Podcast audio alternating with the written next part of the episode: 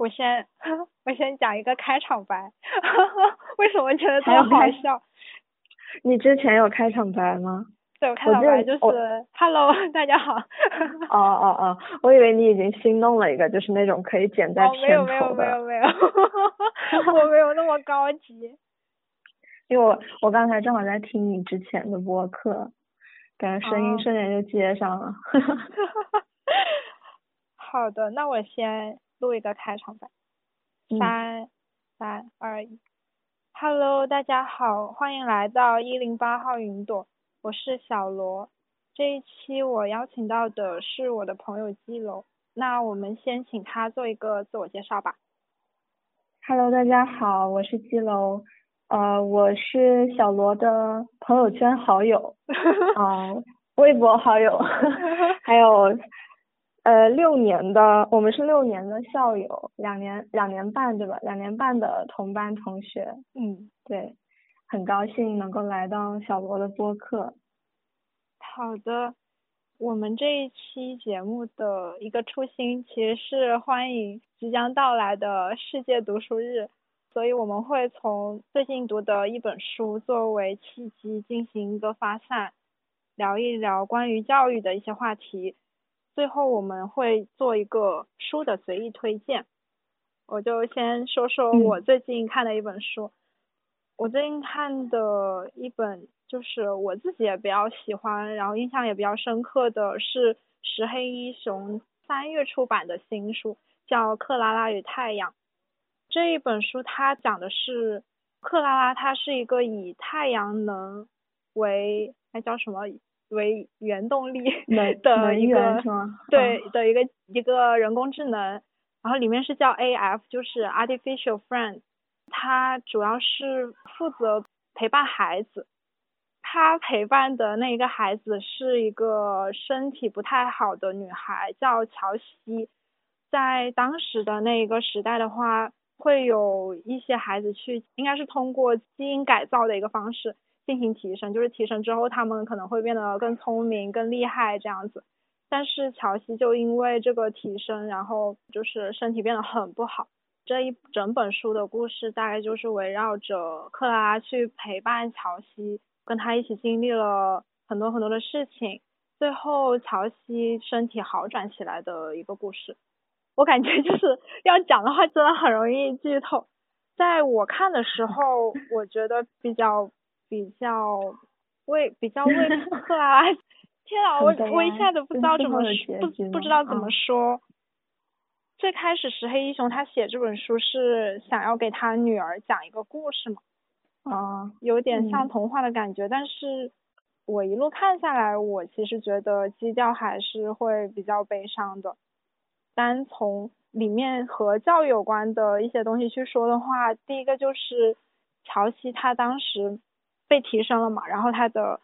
呃身体就变得很不好。他和他妈妈的关系，我觉得是比较微妙的。有一些情节里面可以看出他们其实是互相深爱对方，但是大多数时候我感觉乔西的妈妈是会比较严格一点的一位母亲。不过这个也呃也主要是从克拉拉的视角去看吧，因为这本书的。整个故事的叙述也是以克拉拉为呃一个视角去进行叙述的。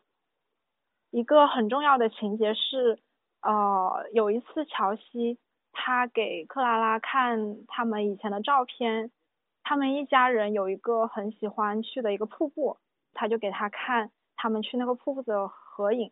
在那里面其实是有另外一个女孩的。当时克拉拉就问乔西说：“这个女孩是谁？”乔西就说她是我的姐姐，但是她已经去世了。嗯，那个时候乔西他并没有细说他的姐姐是怎么去世的，但是在之后的情节，从他妈妈的话里，其实我也是猜的，因为也没有有人去证明这个事实，但是大概是可以看出来，之前他妈妈也是让乔西的姐姐去进行了这个基因改造，呃，他姐姐应该就是因为这个。改造可能出了一些什么问题，然后他就去世了。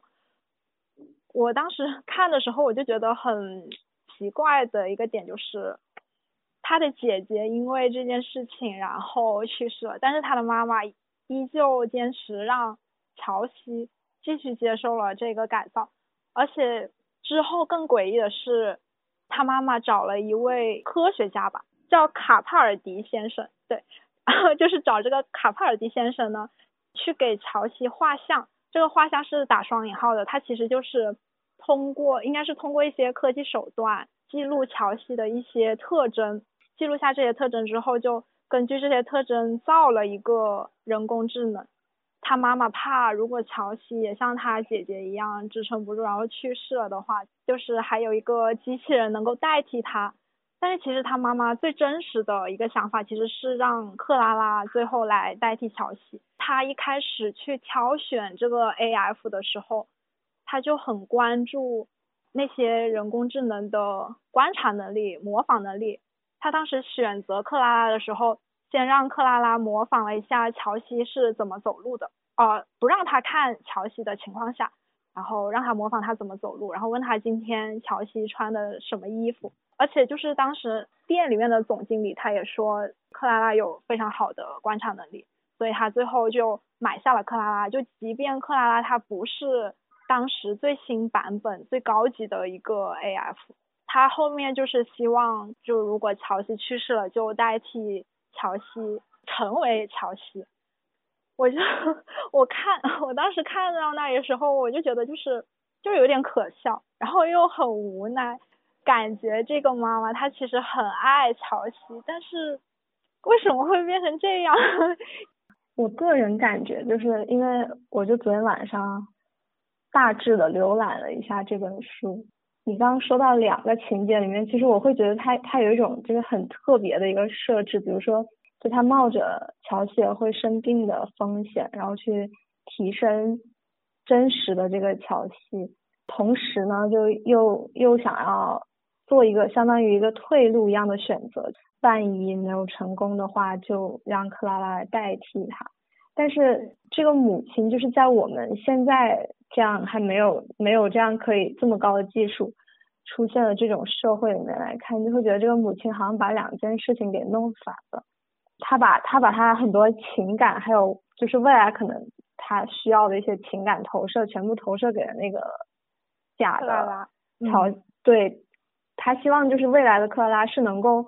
在情感上很像乔西，然后就是成为他去世的女儿来做来爱他，然后来被爱。可是他现在在世的这个女儿，她更希望这个真实的人是承担了，就是因为我觉得像比如说，我觉得像乔西她的妈妈那种这种女强人的设定，像现在也是很多母亲都为了望子成龙、望女成凤什么的，尽一切的可能去让自己孩子成为人上人，所以他做出 让乔西这样的选择，我觉得就是完全可以理解。但是我会在想，假如说。他知道，就是那个未来的克拉是真的能够在性格啊、情感啊各方面真的能够完全的还原他的女儿的话，他会不会还对那个就是那个假的乔西？嗯嗯啊啊啊啊！对，确实这是两方面的，就是就是他他以后会不会对那个克拉拉还有现在的这种期待？就是希望他成为人上人之类的，我我在想这会不会是他就是挺值得玩味的一个地方。他们为了就是让自己的孩子达到某个目标，确实是付出了很多代价，甚至以退路的方式。但是我们很明显能感觉，就是他妈妈对这个假的乔西肯定还是实际上是有点不大能接受的嘛。这应该是他乔西好起来之后，克拉拉就被他们抛弃了。对，就是好，没有任何的情感倾注在上面。我当时看到最后，这个母亲其实她心里面是很矛盾的，可能她自己也没有非常想清楚这个问题。我感觉 可能她让乔西再进行一次改造，也是一种赌一把的心态。她的目的就也是可能希望自己的女儿可以更好吧，更出人头地一些，然后去接受更好的教育资源嘛，因为。在书里面也说，只有这些被提升的孩子，他们上那些顶尖的大学是有更大的概率的。从这个角度说是可以理解，但是另外一方面，他其实自己也非常的担忧乔西会有什么样的不良的反应。当这件事情就是乔西生病确实发生了之后，我觉得他其实是有自责，但是他又很难表现出来吧，因为在一个这种单亲家庭里面，如果他变得脆弱或者是崩溃的话，就是他在怀疑自己的选择是否正确的话。那乔西可能会有一种感觉，就是我又成了妈妈的一个试验品，然后还是一个失败的试验品。嗯，在乔西之前情况非常恶化的一个阶段，当时他妈妈对克拉拉，可能他已经开始做心理准备，就是要把克拉拉当成他的女儿来看待了。他那时候就会有一些真的很温情的一些举动，但是在乔西好转之后。他妈妈就开始远离克拉拉，然后甚至会有点想要把当初想让克拉拉成为乔西这件事情从所有人的记忆里面抹去的那种感觉。嗯，就是真的很矛盾。他一方面要说服自己去接受，但是其实从他内心他也是没有办法接受。而且后面从那个克拉拉他自己的角度，他也去诠释了这件事情。当时他妈妈找那个卡帕尔迪先生去造一个乔西的时候，卡帕尔迪先生他是认为人是没有什么很特别的东西的，就是没有什么是机器不能够代替的。但是他妈妈当时是有一点被说服吧，而乔西他爸爸其实是不太能接受这个看法的，就是他是觉得，我记得他在里面是说人心像无数个房间。打开一扇门之后，你会发现那个房间里面还有无数扇门，就是你得不断、不断、不断、不断的走进去，就是可能你永远也无法走完整个房间。他是跟克拉拉说，他不相信他能够完全学习学习到乔西的所有东西，就是能够完全的代替他。但是后来，可能也是因为乔西的情况恶化吧，所以他们开始被迫接受这个事实，直到最后乔西好转之后。克拉拉就说，他觉得我们啊，不是我们，就是机器无法代替一个人，可能不是因为那个人有多特别，是那个人在别人的心里面是一个无法替代的存在。嗯，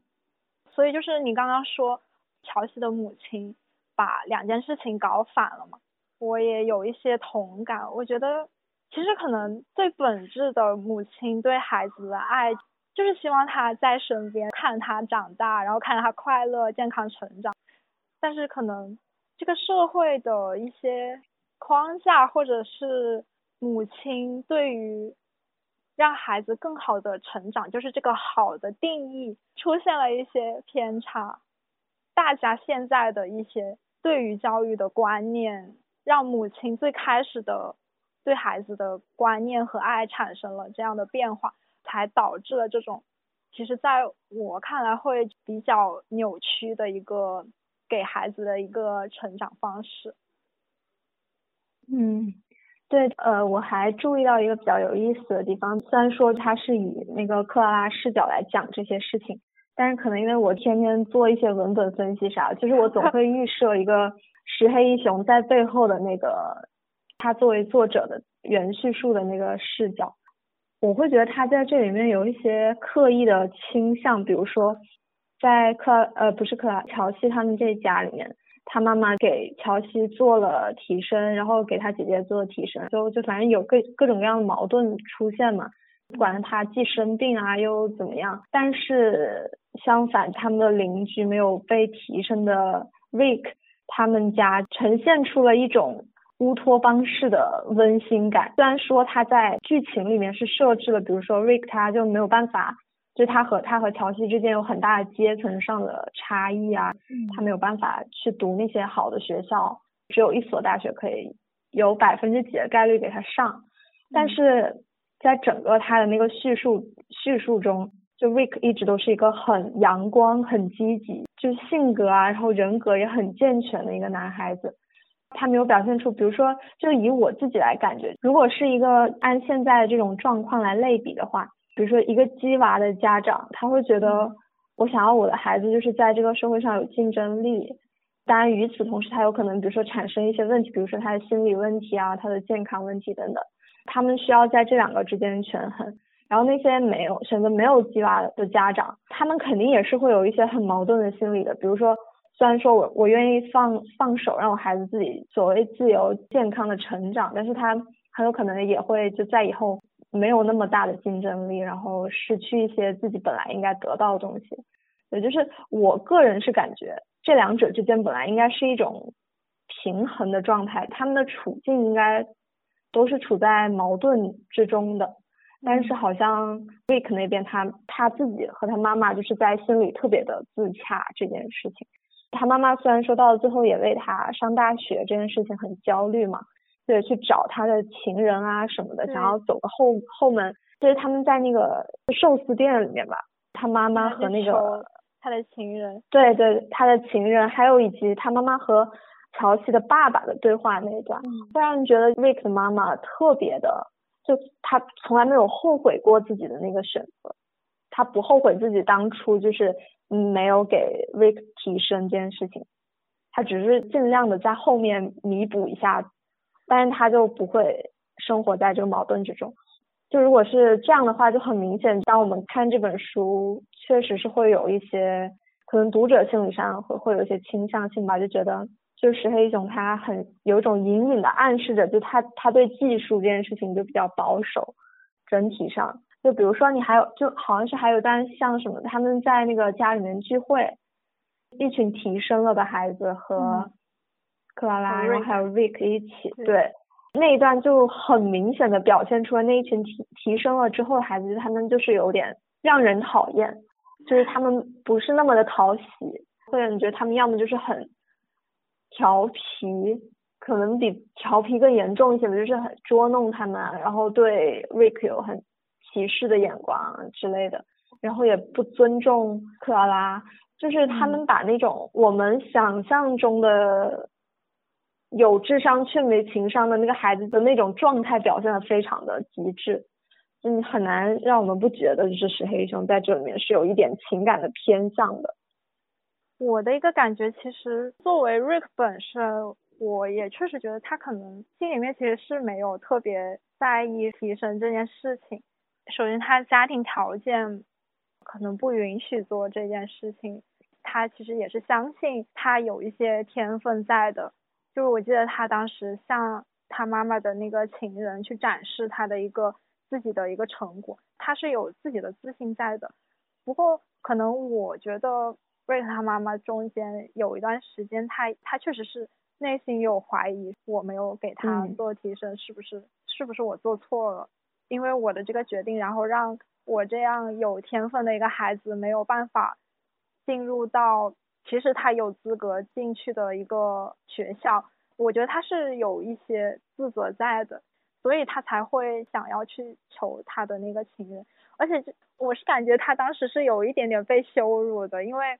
他以前好像是对他那个情人是比较冷漠的，应该是伤害了对方挺深的，但是他当时就没有办法，就是把自己放在一个相对来说比较低的一个姿态去求他的时候，然后他情人就是质问了他很多很多事情，就当着瑞克的面，我我当时看其实我心里挺不是滋味的，哎，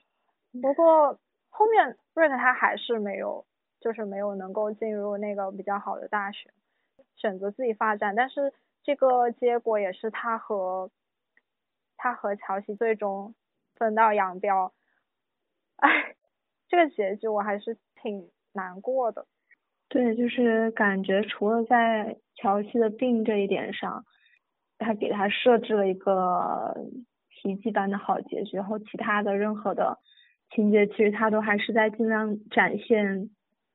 一些。很残酷的东西，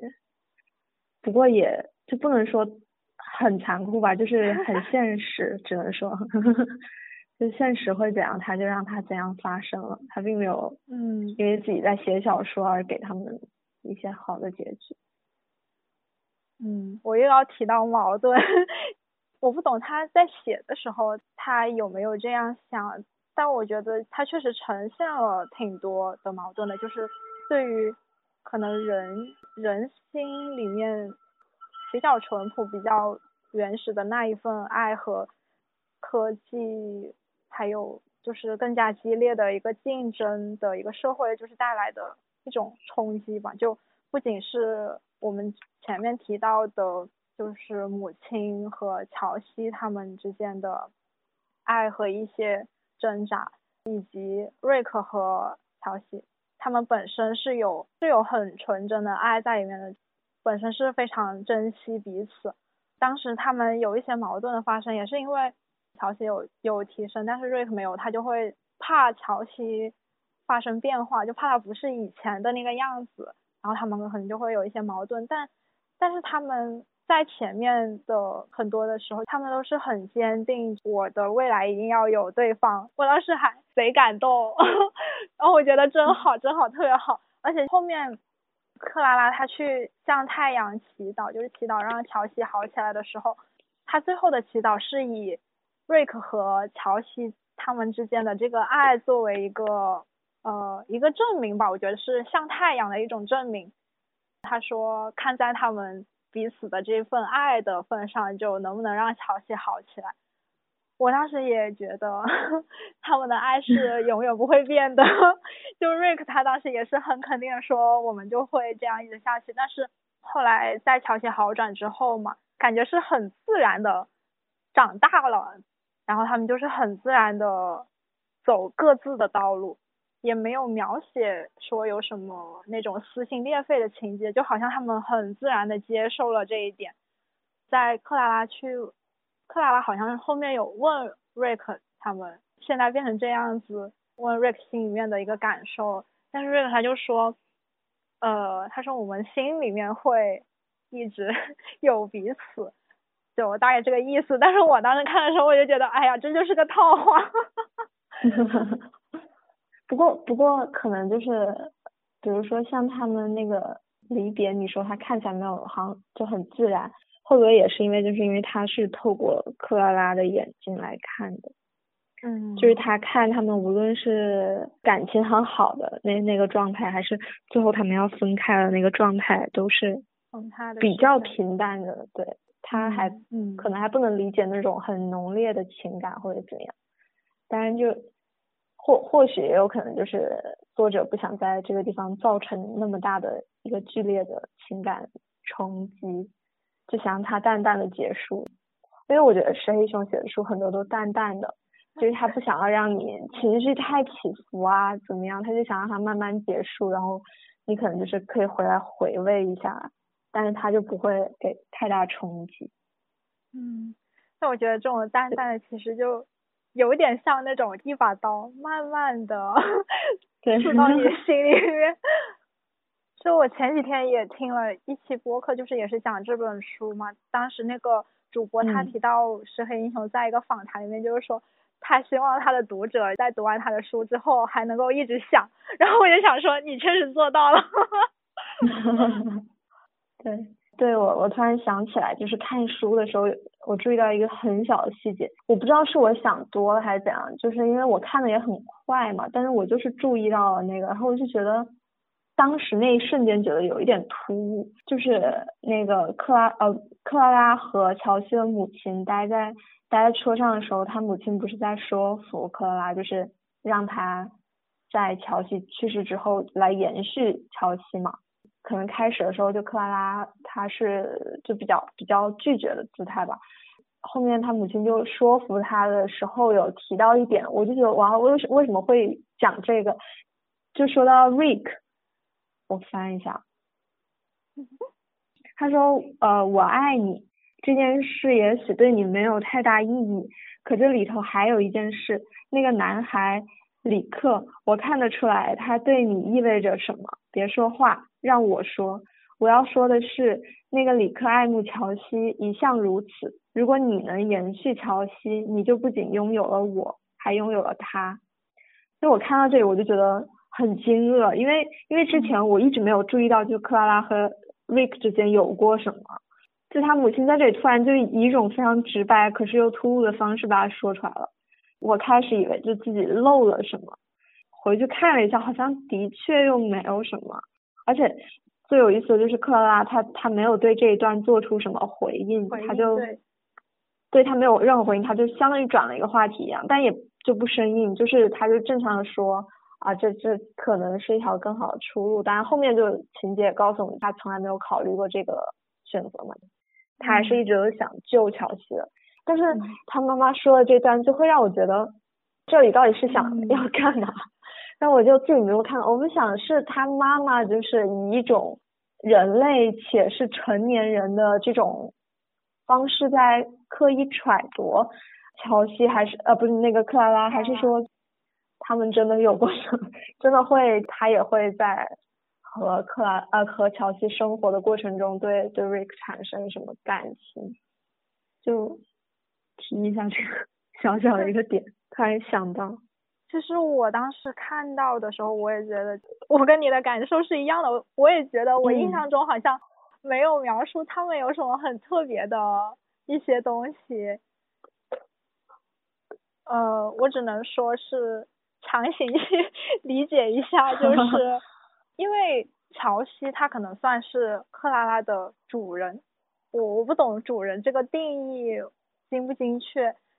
克拉拉她的重心肯定是围绕着乔西，那么当时的乔西和里克他们又是非常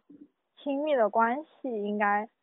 那相比于其他人来说，克拉拉也会对里克有一些更多的关注，而且我的印象里面，我会觉得他可能会比较在意里克喜不喜欢他。刚开始的时候，我记得他会写很多，就是说，就是说什么里克可能。不跟他讲话，或者是没有抬眼看他什么等等等等等。然后如果李克跟他讲一些话，他就会说什么感谢你会跟我说这些啊什么什么。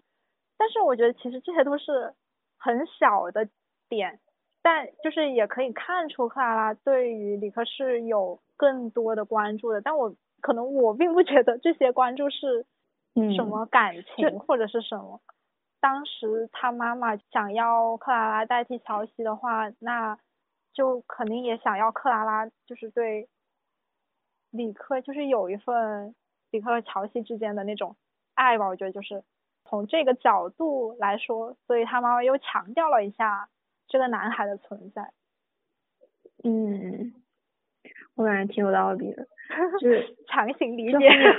对，后面就觉得有可能，也有可能是比如说他。因为好像他整个小说他也没有提，就是 A F 是怎么选择主人这件事情嘛，他就是就是正常被购买下来，然后他就会一切为为那个他知道的那个主人服务嘛，所以说就不知道是不是他们的设置里面就有那个我认定了谁是主人，然后呃我就要爱那个以爱以及关注那个主人身边的所有人啊什么的。感觉会是这样，比如说，因为乔西很爱李克，所以他，所以我也要需要一些移情，对，嗯，而且他也是一个完全利他的一个机器人，就是他都是为别人服务。对，那你觉得就是他这个利他的设定是就是克拉拉独有的吗？还是说他们当时这个所有的这种机器人都是都是这样子？因为。他不是开头，就是他在商店里面有一段，就是有那个更高型号的机器人出现了嘛，就是那个 B 三那个型号，然后他们那三个机器人还有几个来了以后，就表现出了一种排挤他，对，就是他们就排斥那些排挤那些老旧型号的机器人。看到最后的时候，我就突然就想到他们，我在想是不是设计者就是为了让他更接近人性，然后给他们设置的一些。人性中的一些缺陷，他们更加在某个意义上拟人，这个还挺有意思。就是未来如果想设计一个机器人或者是 AI 的话，究竟要不要把人性中的一些缺点给设置进去？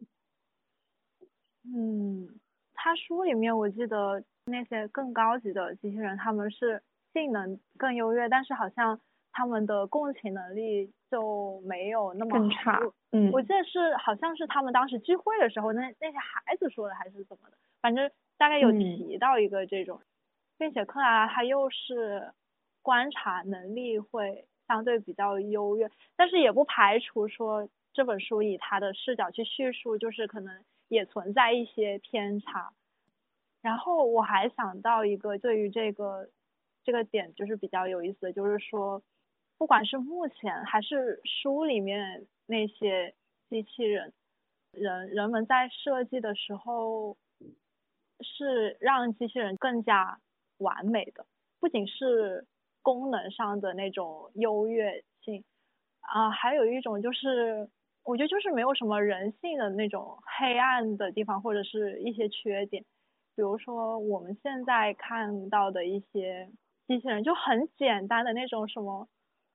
送快递，或者是那种酒店里面，我记得有那种自动送餐的，就是可能一般人不会想着说他来送餐，他来敲我的门，他会不会进来伤害我？设计者不会把这种不好的东西加到机器人里面，但是我觉得就是这也是一种。讽刺的一个地方吧，就是我们在对机器人的设计里面，可能有一些美好的人的美好的那种投射和向往，但是 我们人自身 又没有那么美好。为什么就是没有想着说去让自己的那种利他性，或者是最简单的共情和移情能力是有一些提升，但是反而是。去用理性创造的机器赋予他们这样的东西，确实就是这个这一点很值得 细想，就是就感觉人类觉得有一种就是如果真的是这样的话，就会有一种人自己觉得自己已经没救了的感觉。对对对对，不排除就以后他可以通过技术手段让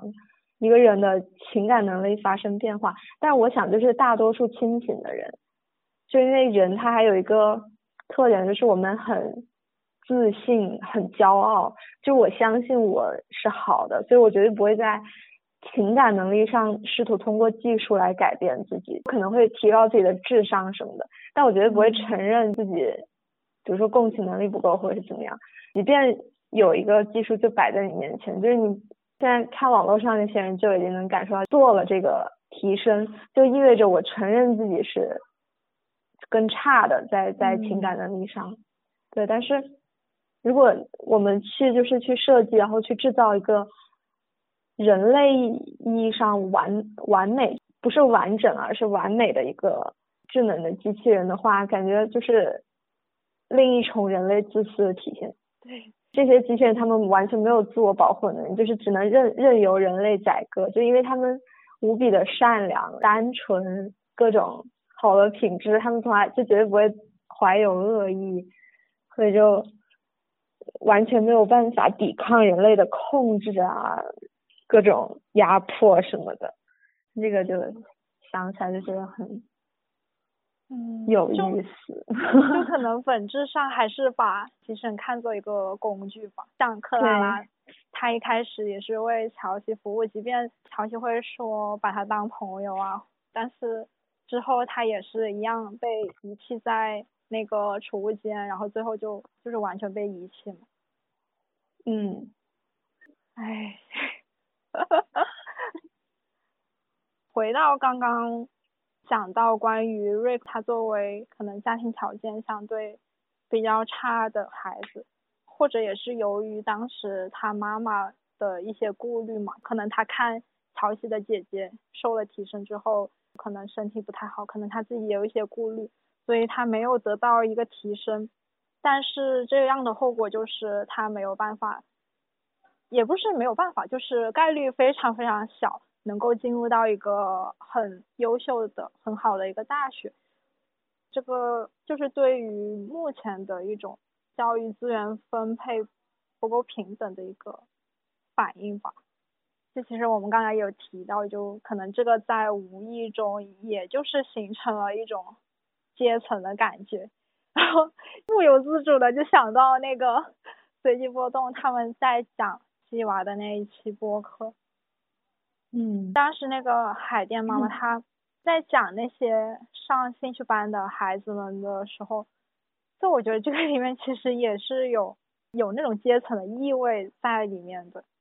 就是我要让我的孩子上上奥数，然后要让他考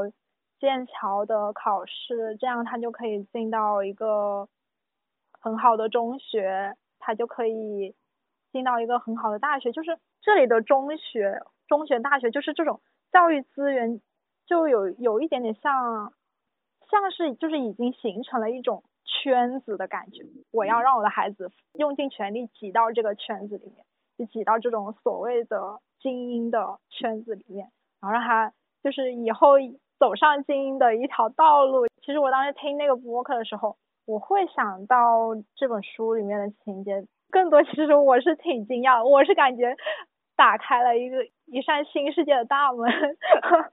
就可能对于我来说吧，我以前小时候其实我也补挺多的课的，因为我的小学不是。桂林特别好的小学，我记得很印象很深刻，就是五年下学期那时候，二附不是有那个什么超越嘛，然后就去上上，当时在上那个课的时候，就会感受到自己有一点那种差距在，就是觉得这些题目好像我都没怎么做过，而且关键是那个时候其实我是有上奥数课的。应该是很小，可能二年级就开始上奥数课，但是感觉那些题目自己其实也是做的很少吧。平时在自己的学校里面，我觉得也是一个比较轻松的一个氛围，就我只需要专注于期末考试能不能考双百。然后就是那个超越班，我觉得是第一次让我感受到那种自己的一个差距。也让我妈妈 感受到了 我的一个差距哦。不过他其实他四年级的时候就是有有想让我转学嘛，但是我当时我就放不下我的朋友们，我就没有转。后来六年级的时候，我就其实是过得比较辛苦的，就是疯狂补课。然后我记得当时买一个那种练习册。应该是直接在做初一的内容，反正对于当时的我来说就是很难的。然后而且就是也要准备那个小升初的考试，我记得当时也是有几本普遍公认的一个练习册，很厚。呃，晚上回家的时候，我妈她就会检查我的作业嘛，我就记得当时每天最害怕的时刻，就是他检查我的作业，发现里面有很多错的时候。不过可能后面的结果还是可以说是好的吧，最后还是考上了。但是可能我自己去这样回忆的话，我会觉得当时我我的压力啊那段时间还是比较恐怖的。但是 在我听了那一期播客之后，我就觉得我实在是太轻松了。对我。我听那就是那些类型的播客的时候，我也是才知道，就是原来，因为我我表弟现在也是在，大概就是那个年纪，他现在初三，感觉他从小时候开始确实就比我小时候要上的课啊什么的多了很多。多。但是因为我们就都在小城市嘛，好像确实是没有像北京啊什么这些地方竞争那么激烈。尤其是我小时候是在县里上小学嘛，特别的顺风顺水，我从来都没有，从来没有意识到过考差了会会会是什么感觉，就不是也不是凡尔赛，就反正小学的时候确实就是那个世界特别小，嗯，就就是考考试只是生活很小的一部分，然后顺便考的比较好，然后家长就 家长会觉得哇你好能干，但是。也就那样了吧，就是他们不会不会觉得你考得好，所以你一定就特别怎么怎么样，他们就也是觉得就顺带夸你一下那种感觉。就我第一次感，我觉得我第一次感受到竞争的压力，就是那种你个人能力你很努力很努力了，可是也不一定能达到自己心里面想要的那个目标的时候，就在初三的时候准备直升考嘛那段时间，然后题目很难。就会开始有大量大量做不出来的题，然后成绩也是起起伏伏。那时候我我就第一次感受到了这个世界也是并不是所有时候都如我的意的。对，因为我我当时去考二附也是挺意外的，我原来也是想留在县里读，我我一点都不想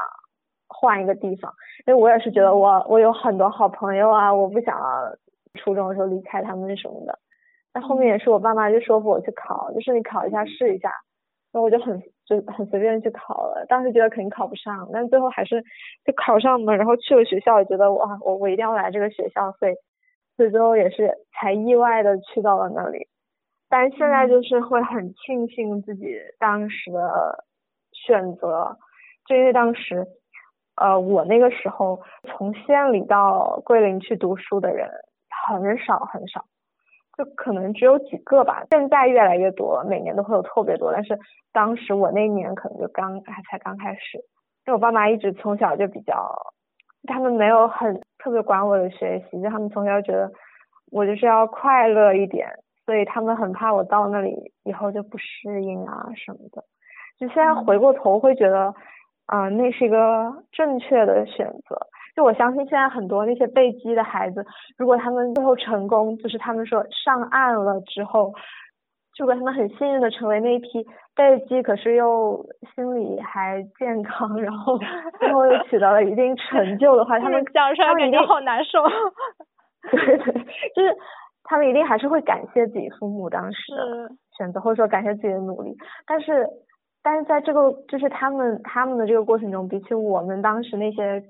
现在看起来特别微不足道的一些转变啊选择，我觉得就就太血腥了，我觉得太惨烈了。因为我了解这件事情，是因为就我不仅听播客嘛，就是我因为就是身在海淀，所以。特别亲身经历到那种，就是那些播客里会提到的那些场景，就比如说周末有时候就是去海淀黄庄去玩、吃饭啊什么的时候，就走在那个地铁里，要是刚好赶上那个点，就比如说五五点多这样，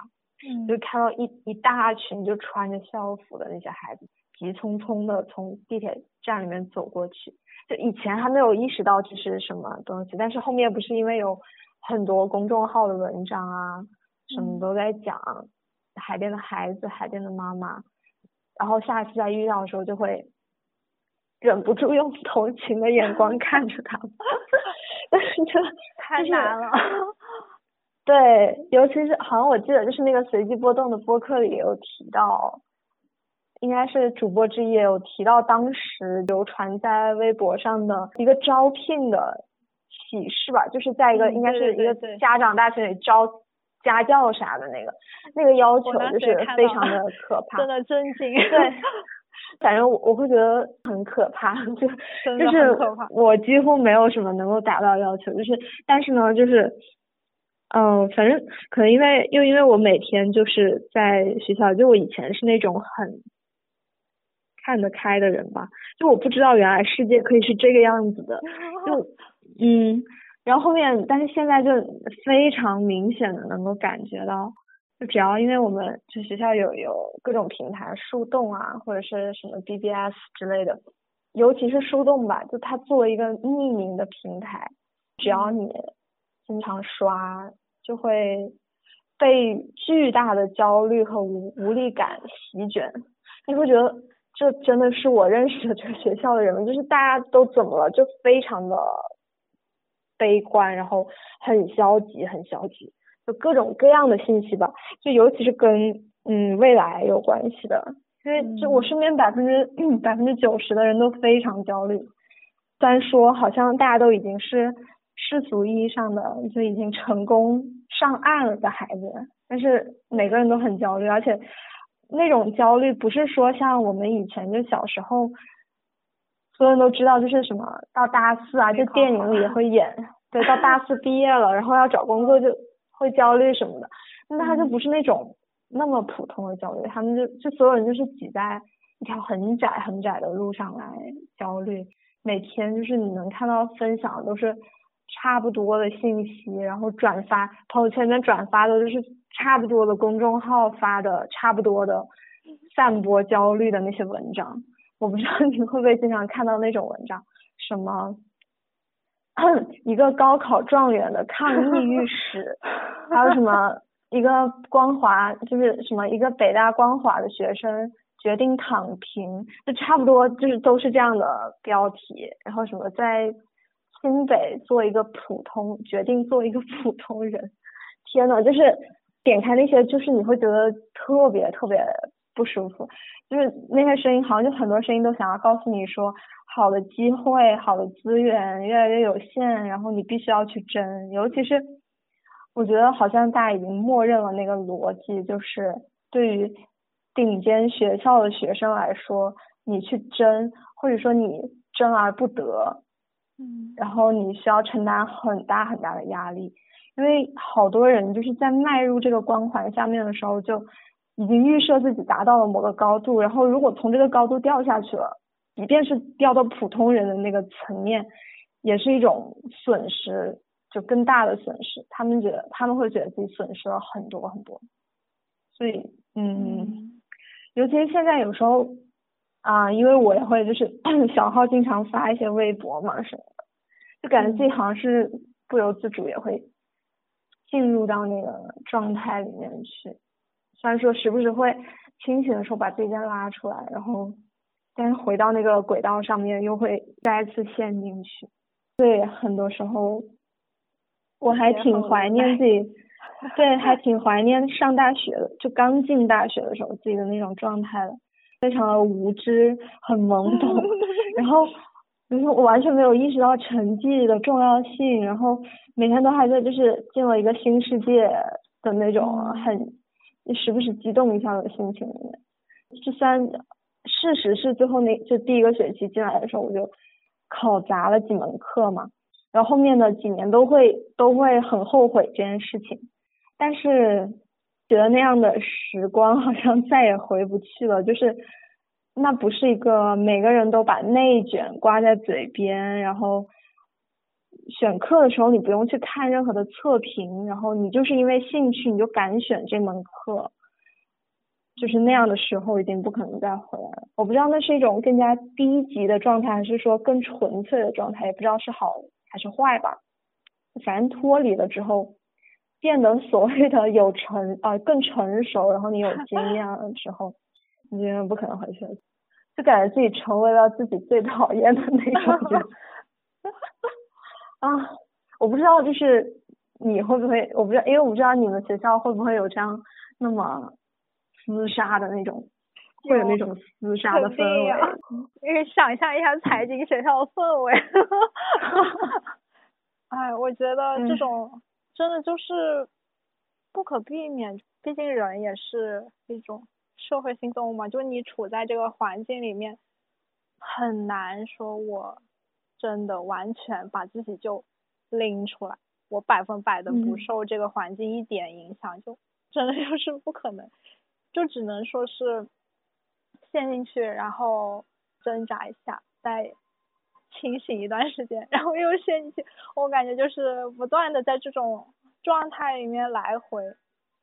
就会觉得我们这种状态反而是最痛苦的那一类人，就是叫什么又当又立，感觉是真的是形容我们，好难。可能就是每个状态的人也无法理解，也无法完全的理解和感同身受另外一种状态，就非常非常非常焦虑那种走不出焦虑的人，可能我们的痛苦就是从等级上来说可能是差不多，但是我们想的问题可能就会不一样。我不懂你会不会，反正我都会，也不是总是会，以前可能想的更多一点，现在也是稍微偶尔一点，就是会想到以前 在二附的时候。或者就是小时候吧，嗯，我现在就称我十八岁之前都是小时候。虽然说，我觉得我的生活里面是是有补课这件事情，并且可能在学文科之前，补课这件事情的比重都是很很大的，因为那时候就要补理科那些东西，我当时都已经把它当做一个可能是合理的事情吧，就是。所有东西都要超前学，我当时可能我也没有觉得有什么问题，自己也觉得可能需要补课来给自己一份底气的那种感觉吧，就是或者是我需要更提前的去了解这些东西，以保证我能够一直在某一个水平上，或者是在某一个高度上。我也不知道是我自己不自信，还是说，呃，可能会听一些家长说，就是比如说家长会说，你现在小学成绩好，但是可能到初中就不一样啊，或者是，或者是女孩就是小时候呃成绩好，但是之后理科的科目多了之后，然后可能就比不上男生啊，就是这种感觉吧，就是可能我对于自己的一个那种要求嘛。或者是我的一个好胜心，就让我没有办法放任，或者或者怎么说，大概就是这种意思吧。就是说，我会强迫自己在一个就是督促自己的对对那种状态。我不懂是现在。的东西变得更难，还是说因为长大的原因，还是会觉得以前其实过得还是挺轻松的吧？就是这种轻松，它不是意味着说我可以很容易的去得到一些东西，或者是说我会觉得我我努力就是可以有成果，并且那个努力就是它没有非常的。非常夸张的耗费我的心力，就就就是你会有，就是没有办法往前走的那种感觉。可能我会觉得比较庆幸的一点是，我的家庭还是会给我一种那种，就是可以多元发展的那种氛围吧。你之前也提到说，就是会不会觉得自己小时候有一个那种空间？我觉得就虽然说可能补课呀，或者是在一个相对来说比较好的学校里面，就会有那种自然的压力在，但是我妈妈她会让我去学一些才艺，而且我感觉其实她她没有在这种方面上面干涉我很多东西，可能我在学这种。就与学习无关的方面上面，我是有一定的自由度在的，所以可能，呃，有这样的自由度存在的时候，就会能够找到一些自己感兴趣的事情，或者是能让自己快乐的事情，然后我就觉得这些事情是现在的我的很大的那种 安慰所在。我其实还挺费解。就可能我会想当然的觉得，在教育资源相对来说比较发达的一些地方，孩子们可能会有更多的可能性。但是 就目前的听到的一些或者是看到一些内容来看，可能更多的孩子他们面临的处境就是并不是这样的。当他们享受到了那个。确实比较好的资源的时候，可能他们又会觉得这种付出是值得。但是 为什么我们的评价体系是以这种？你懂我的意思？我懂。就是还是回到前几年，就是最原始根本的那个讨论，就是高考究竟怎样？就是它好的点大家也很清楚，坏的点大家也很清楚。可是感觉就现在整个我们的生活的世界都还是没有办法，我们没有办法去找到一个更好的、更加就是两全其美的方法吧，这还是很难的。而且因为你刚刚不是也提到说你小时候学学音乐啊，学学什么就是才艺那些，就我有注意到，就是比如说他像现在的一些海淀的妈妈，他们可能给他。孩子排的课不一定是那些学科的科目嘛，他可能比如说一个周末就是只有上个数学，然后就要去上个钢琴、拉个琴啊，对，就是他会把这些东西作为一个，也是另一条路径，或者说就是同时要准备的，就是一个孩子在他们的眼里怎么优秀，就是他同时要成绩好，而且他是要就是有才艺傍身的。但是大概从我们这一代开始吧，可能八十年代。差不多应该也开始，呃，小孩子开始学才艺这件事情，因为我小时候也学很多嘛，除了棋下棋没有学过，其他全都学过。但是我觉得我我妈当时的她不会说你学这个，你说的就是你就一定要考级，或者是说万一你未来成绩不好，那你还可以走这条路什么的。就和现在的这种他们把这种也当成一个既定目标的那种状态不太一样，可能也是小地方的家长不知道还可以这样吧。当时就反正很多人是只是觉得。给他多学几样，就我妈以前小时候就会威胁我说，叫你练琴你不练，长大了你后悔，就是到时候别怪。也会这样。真的是什么楼上的楼上那个哥哥工作了就经常跟他妈说，都怪你小时候没有逼我学下去琴啊什么的，什么单位里面很多同事都会才艺，然后现在就怎么怎么样，他们当时只有一个很模糊的概念就是。你最好有一个才艺，然后以后对以后你在社会上就能好一点，可以脱颖而出，而不是说到了现在就变成了一个固定的那个。因为我好像是也是听某期播客就听到那个有听众就是爸爸分享说，他们班上做过一个统计，班上所有的女生每都学钢琴和跳 舞，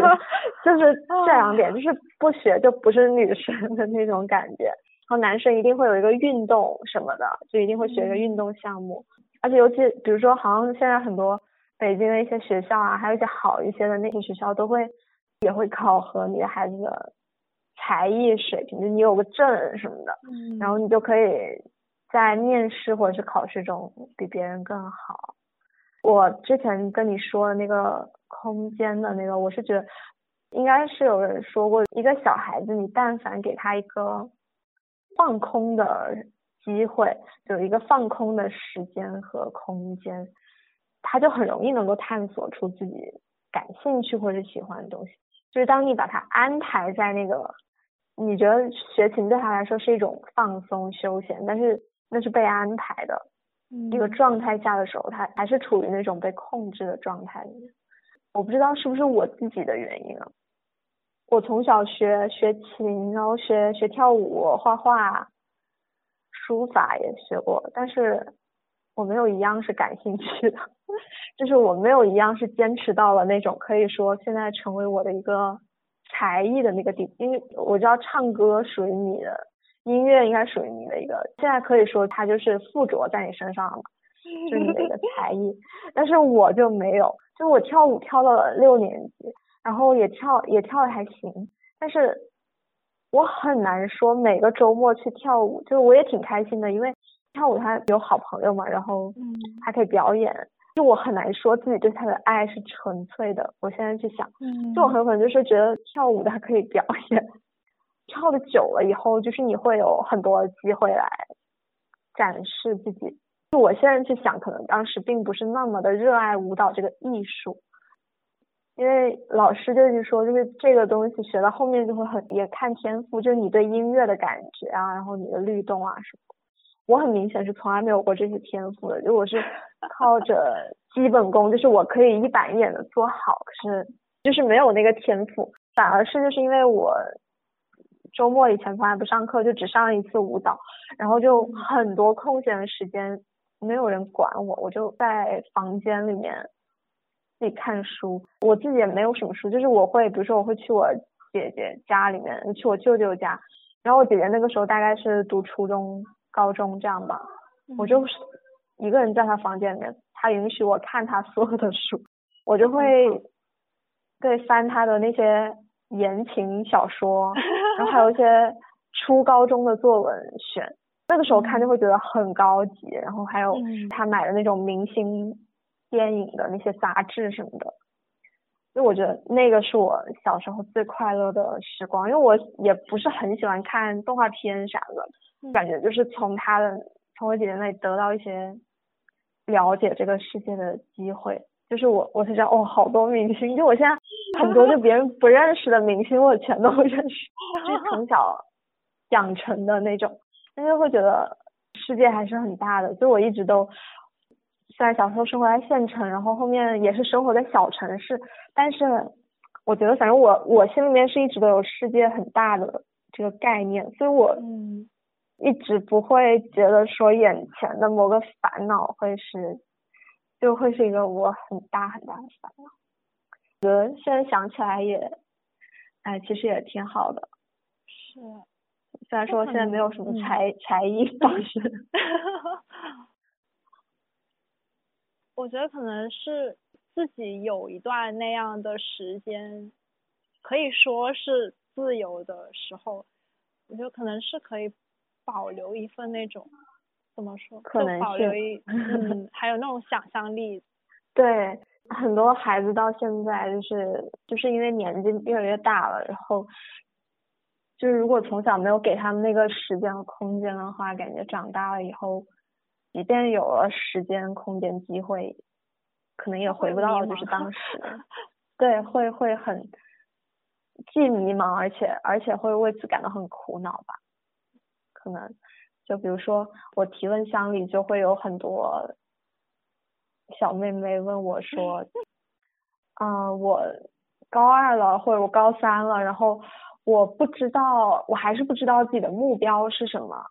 不管是一个哪个大学，或者说我我以后要干什么，该怎么办？其实，因为我一直是一个可以说是迷茫主义者吧，就是我会觉得迷 迷茫是一件好事。嗯，你不知道该做什么，其实挺好，就是你你可以既享受，然后同时又去畅想自己有可能做得到什么。但是因为现在感觉好多人就。他们既迷茫，可是又痛苦。他们为自己的迷茫感到痛苦，就他们很烦这件事情。我就会觉得，那样才是真正的不好的一个状态。就是他们不知道该干什么，难道不是很正常吗？就对我来说是很正常的一件事情。但是他们可能，他们就完全需要一个目标来启动，否则完全就不知道该怎么生活下去了，会让我觉得很费解。然后有时候也不知道该怎么回答。我有时候就，嗯，只能回答就是告诉他去，高二高三的时候就应该享受那种迷茫，就是那那说明就生活还有很多的可能性，嗯，对，唉，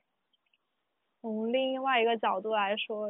迷茫其实可能也是探索的一个开始，就当你意识意识到我好像不知道我要什么的时候，其实我觉得可能是。一种自我觉醒的征兆，对，就说明你开始想要什么了，只不过还不知道是什么。对他，他其实从另外一个角度来说是一种机会。嗯，对。嗯，其实你刚刚讲的，我有想到，反正我觉得我们两个的成长历程就也还是有差异的。可能我妈应该就是，她会那种。更加希望我优秀一点吧，然后，所以说可能相比起来，我确实是被安排的 相对来说会比较多。但是像你刚刚提到，可能说我们的家长他们有这样的一个竞争意识，就是说我要让我的孩子学习成绩好一些，有一些技能啊什么什么的，这样他以后会呃好过一些。但是他们的这种意识可能没有那么强，或者是没有那么夸张。我觉得可能 就是还是可以是在一个相对来说比较合理的范围之内吧。虽然说我有，就是可能小时候上上很多课，然后我以前其实确实会很烦，然后我也觉得没有什么时间，然后跟好朋友去玩呀什么的。会觉得被管很多啊，怎么怎么样？但是也是回到你说的那个空间的问题，也确实让我去回想了一下我自己，可能自己以前小时候就我会去图书馆嘛，在那里面其实我我记得我当时就看那个什么淘气包马小跳，然后然后因为小时候我我爸妈他们就是可能怕我眼睛不好吧。我也不怎么看电视，但是我就会，我可能还是会对那些动画片感兴趣，我就会看那种漫画，呃，而且还有就是那种动画片的连环画什么的。我家里面以前就有那个小鲤鱼的全套，然后还有什么淘气包马小跳的全套。我记得我有小学的时候，就是就有一天，当时已经下课了，然后我就在底下偷偷看马小跳。因为当时老师他拖一下堂嘛，但是已经打下课铃了，然后我就觉得没有关系，结果他就他就给我把书给缴了，我贼难受，自己的一套书，然后少了一本，而且贼难受。但是后来也没有把要回来，其实就现在心里面也也觉得挺可惜的。但是就是说回到我刚刚讲的，呃，在我被安排了的生活里面，去图书馆可能就是也是一个很很自由的时刻，因为就是那个也是什么少儿阅览室吧，应该是。然后我妈她就不会进去，然后有时候我都是我自己去，在里面随便看，到处看，各种逛，不不管我是带什么样的书回家。我小学的时候也会偷偷买言情小说，但是但是我妈也没有讲过什么东西，我就觉得可能家长对这种教育的焦虑可能也还没那么严重，就是可能他看到自己的孩子是相对来说是优秀的，然后有在努力的学习，可能对他们来说已经算是一个比较满意的状态了，就我觉得。现在的小朋友他们可能学才艺，就是家长会也放到那种评价体系里面，就是你得学到一个什么样的程度，并且这个程度是就是有什么东西是可以认证他的，然后并且这个认证要权威，然后要怎么样，就是他的目的是是这个达到这个程度，而不是说让孩子去真的学会这个东西，去享受它。成为一种，也可以给他带来快乐的一种东西，就是或者是一种放松方式什么的。他也把这种强行的插在了那种体系里面。但是我觉得我妈妈她就不会，就是她不会要求我说你要，呃，就是连学学这种才艺什么东西，你都得呃，在一个体系里面，你要做到那个顶尖，怎么怎么样。对，就我觉得。在这种环境下，就是如果我学什么，我都必须要达到一个顶端，或者是我学什么，我都要跟别人去比，就感觉其实挺，就是这个东西就变味了吧。嗯，而且就其实退一万步来说，最开始我们去学习知识，其实也是探索这个世界啊，或者是去了解。更多的东西怎么怎么样？但是现在好像就变成了一种跟别人比的资本，争一些什么东西的资本。我我觉得其实还挺挺无奈的吧，我觉得。对，哎，有时候就真的是觉得，是不是这个世界上人真的太多？然后，但是又觉得。自己好像作为其中之一，没有资格去感叹这件事情。就是毕竟自己是那个有资格成为人的人，没资格感叹人太多了。那确实就是感觉人太多了，所以很多事情就变得很无奈，就更加惨烈了一些。就是我就想到一点，就是你刚才说到，就我们的父母都态度上来说算是那种比较温和。或者说，嗯，比较模糊暧昧的状态，就他们不会很明确的有一个有一个标准体系。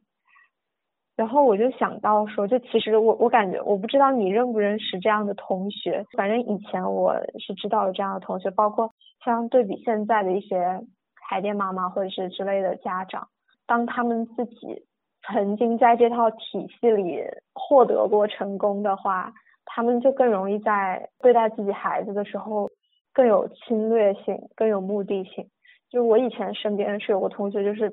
他妈妈是当老师的，就他教一个某某个具体的科目，然后也是一个比较优秀的老师。他会从我认识那个同学开始，就是每周你都会在教室外面看到他的身影，然后就他管他管的特别严，然后周末也会来翻那个同学的课桌。然后在很具体的一些细节上，就是怎么学、怎么写作业、怎么，就是他肯定会逼迫的很紧嘛。就那种他很了解，他自认为很了解这一套模式的时候，他就会更加嗯想要去侵占你的领地。就像现在很多海淀妈妈，尤其是那种所谓他们现在叫做考一代吧，考试的考，嗯，自己是，比如说他考上清北了，或者是二幺幺九八五，然后就是是那种成功者，因为这个原因才来到大城市的，然后他们的孩子就会，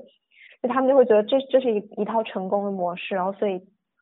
他就会想让自己的孩子也重新走上自己这条老路，会不由自主，会会控制不住的，几乎几乎是控制不住的，就就去这样控制自己的孩子，嗯，对。因为前段时间也和几个朋友他们在聊，就是关于生孩子这件事情。虽然我觉得就是现，我一直觉得现在想这件事情有一些早，但是他们就是会聊说，那你们以后到底嗯会不会想要生孩子？嗯。然后，因为他们就大多数人态度都是想说，我我不想生孩子了，或者是他可能有各种各样的原因，就有一些是社会上的原因，有一些可能是自己的原因啊什么的。但我确实就是也会思考这个问题，我可能没有一个明确答案，说我要不要一个孩子或者怎样，但是我会嗯反思说，如果我真的未来有了一个孩子，我完全没有办法保证自己能成为一个小时候立立志要成为的那种好妈妈。嗯，是，就是当他要上小学，或者说甚至是当他只是要上幼儿园了开始。我肯定会受到周围人的影响，然后我会假装为自己的孩子考虑。如果他这个成绩很差，或是他表现很差的话，那他岂不是会受欺负，或者是怎么怎么样？就只要他一旦需要离开家庭的庇护，进入到那个环境里面，他就势必会受到竞争这件事情的影响。如果作为父母却没有能力给他他该有的一些技能上的提升，或者是。智力上的提升，知识上的提升的话，那岂不是就是一个失职的父母？就是我一定会这这样想的，所以我对这件事情非常的害怕以及犹豫、焦虑。就是小时候我觉得很焦虑，就是我小时候觉得我一定要，我一定会当个好妈妈，就是 想怎么玩怎么玩，一定要快乐。但是，然后我现在就会想说，我自己每天都要告诉自己要快乐。我都没有办法在学校里的时候快乐，对，那我怎么能够保证他就一定能快乐呢？所以这件事情真的很很难。就整当整个大环境都这样的时候，就一切都在控制着我们的决定，感觉有一种那种被推着走的感觉。我觉得就是每一个人都有压力，就是孩子有压力，然后父母也有压力。作为老师也有压力，就 所有人都有压力，就导致大家就好像都被困在这个里面。哎，我我我是《克拉拉与太阳》，还是说哪一本书？还是我在哪里看到了一个？就是究竟是什么？究竟是什么样的境况造成了现在这样一个谁都没有错，可是所有人都在受苦的一个状况？就是。就每个人在怪另一个人，对，就每我们我们在怪一切，但是但是好像没有人是错的，就也但是每个人都过得很不好。现在真的有过得好的人吗？我觉得我能够在自己的生活里面获得一些短暂的快乐，就是他那个可能是很纯粹的一些快乐的瞬间，看到一个好电影，或者是有一次很不错的和朋友的聊天，吃个饭，然后逛街。这些，但是一旦，对，就是这些短暂的快乐已经让我很感激了，但是我并没有一种长久的可以让我完全松弛下来的一种快乐的状态。我我已经，你决定要聊这个的时候，我已经预料到了自己一定会陷入一个非常 沮丧且 对很沮丧的一个状态里。我觉得，因为可能我们也只能是。通过自己的经历以及我们看到、见证的一些东西去聊，就是没有办法，没有办法改变世界，没有办法说 我们手一挥，然后第二天世界就像我们想象那样子运作，所以就不可避免的要，因为自己现在也走不出这个系统，也没有那个。那么大的力量去改变这个系统，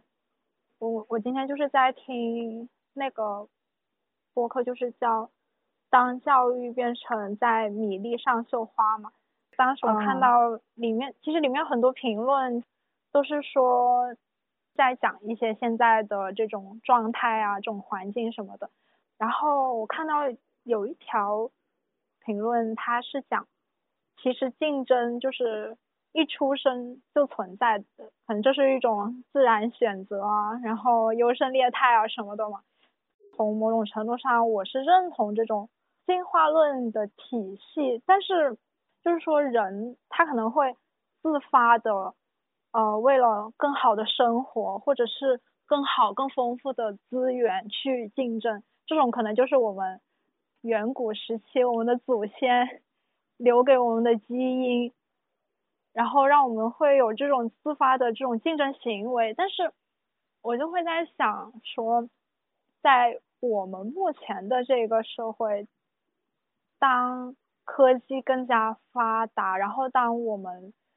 部分人是不用再每天为我今天能不能活下来。担忧的时候，在这种情况下，就是为什么我们的社会评价体系不能是一个更丰富的一种体系？就是感觉其实可能可以有更多的发展的可能性，但是就还是把每个人都困在了一个单一的一个评价体系里面。就是你在学校，你就是要成绩好。工作可能你就要 KPI，就是这种，就感觉整个人生就是在为这种事情上面奔波。我就又会想到之前听沈一斐的播客嘛，嗯，他请到那个九千那个志愿者组织，他们去给贫困的贫困家庭的孩子们去上那种艺术课呀什么的，其实在他们。外出摄影啊，教他们烹饪什么的，就你会觉得在整个环境下出现一个这种 组织，很我觉得是一种很意外的存在，其实是会比较不一样的一个现象。即便是家庭条件会比较好的孩子，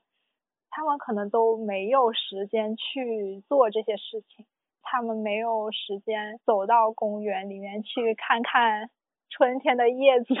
和花草，而且就是就哪怕他们去学一些才艺，可能也是为了我们前面说的一些目的。那么对于这种贫困家庭的孩子，你反而还要给他去上这些课，或者是相对来说可能是以一个出自一个比较纯粹的目的，就没有把它作为一个。评价体系里面的东西，只是说我想要让他看到更大的世界，想要让他有学习这些东西的机会。当时我听到的时候，我就觉得挺感兴趣，而且觉得他们就是我是挺佩服的。就我觉得他们做这件事情，可以让可能可以让这个评价体系就是更多元一些，或者是更早的给呃孩子们有那种。探索自己感兴趣的东西，或者是发现自我的一个机会，或者是就是给他们一个这种空间。我我就在想，现在的孩子们可能他们为了自己的学业放弃爱好，或者是没有更多的时间和精力感受这些生活中一些其实是很日常的东西。当他们处在这种境况之下的时候。教育是为了什么呢？就是我从我自己出发，我会觉得我自己的一个渴望是，我希望能够有比较好的教育资源，它让我接受到丰富的知识，然后让我能够去在探索更大的世界的同时，去发现我自己，嗯，就是对我自己有更多的一个了解。但是我觉得现在的一个情况下，可能我们没有 办法去实现这两个事情。我们就是在想着要怎么去变得所谓的更优秀，怎么去获得一个所谓的更好的生活。但是不由得又会在想，那当我真的拼尽了全力去争取到了一个那么好的生活之后，然后呢？然后我就变得更好了嘛，就是我很快乐嘛，我很幸福嘛，我会觉得我的人生非常完整吗？非常圆满吗？嗯，你会觉得就是这么多年、二十年的这个过程，你有过那种就突然觉得自我就是怎样一种存在的那种感觉吗？就是，嗯。我不知道，就是可能就是跟刚才你说到的一些瞬间是有关系的吧，就是那种你觉得特别好的瞬间，就是我我很自由，然后我可以探索到自我是怎样，然后这个世界是怎样的那种时候，你会你会有吗？你会觉得吗？就感觉好像我是怎么变成现在的这个我？如果要说我对现在自己的这个状态，就是。嗯，不管是感知的状态，还是认识的状态，或者是各种情境下的我吧，就我应该算是很，还是蛮满意的。但是要说我是怎么变成这样的，就是这个过程它是不是一个现在来看说很完美，或者说很符合语言言辞意义上的那种自由，或者是怎么样一个一个过程，好像说又不是。我也会有时候对探索自我或是探索世界这这件事情有有一点迟疑，但是但是我又会觉得好像就是以前的，不管是好的还是不好的每个瞬间，让我成为现在的我自己，去认识到很很多好或者不好吧。当然就是可能我在某个阶段，就像你说那样，我当我真的就获得了那些。世俗意义上的成功或者是幸福的时候，我然后怎么样？这个我觉得啊，我我觉得还是你先说吧。就是我突然有一个想法，但是但是是跟我要说的书突然联系在了一起，所以我觉得嗯，你你先说。啊，会有那么一些，我是觉得自己真的很享受，就是。我能够非常沉浸的一些场景，就是那些事情带给我的感觉吧，会让我觉得自己是一个比较充实和丰盈的状态。就可能在做那些事情的时候，我会觉得自己是自信的，然后我是呃充满好奇的。我不会觉得，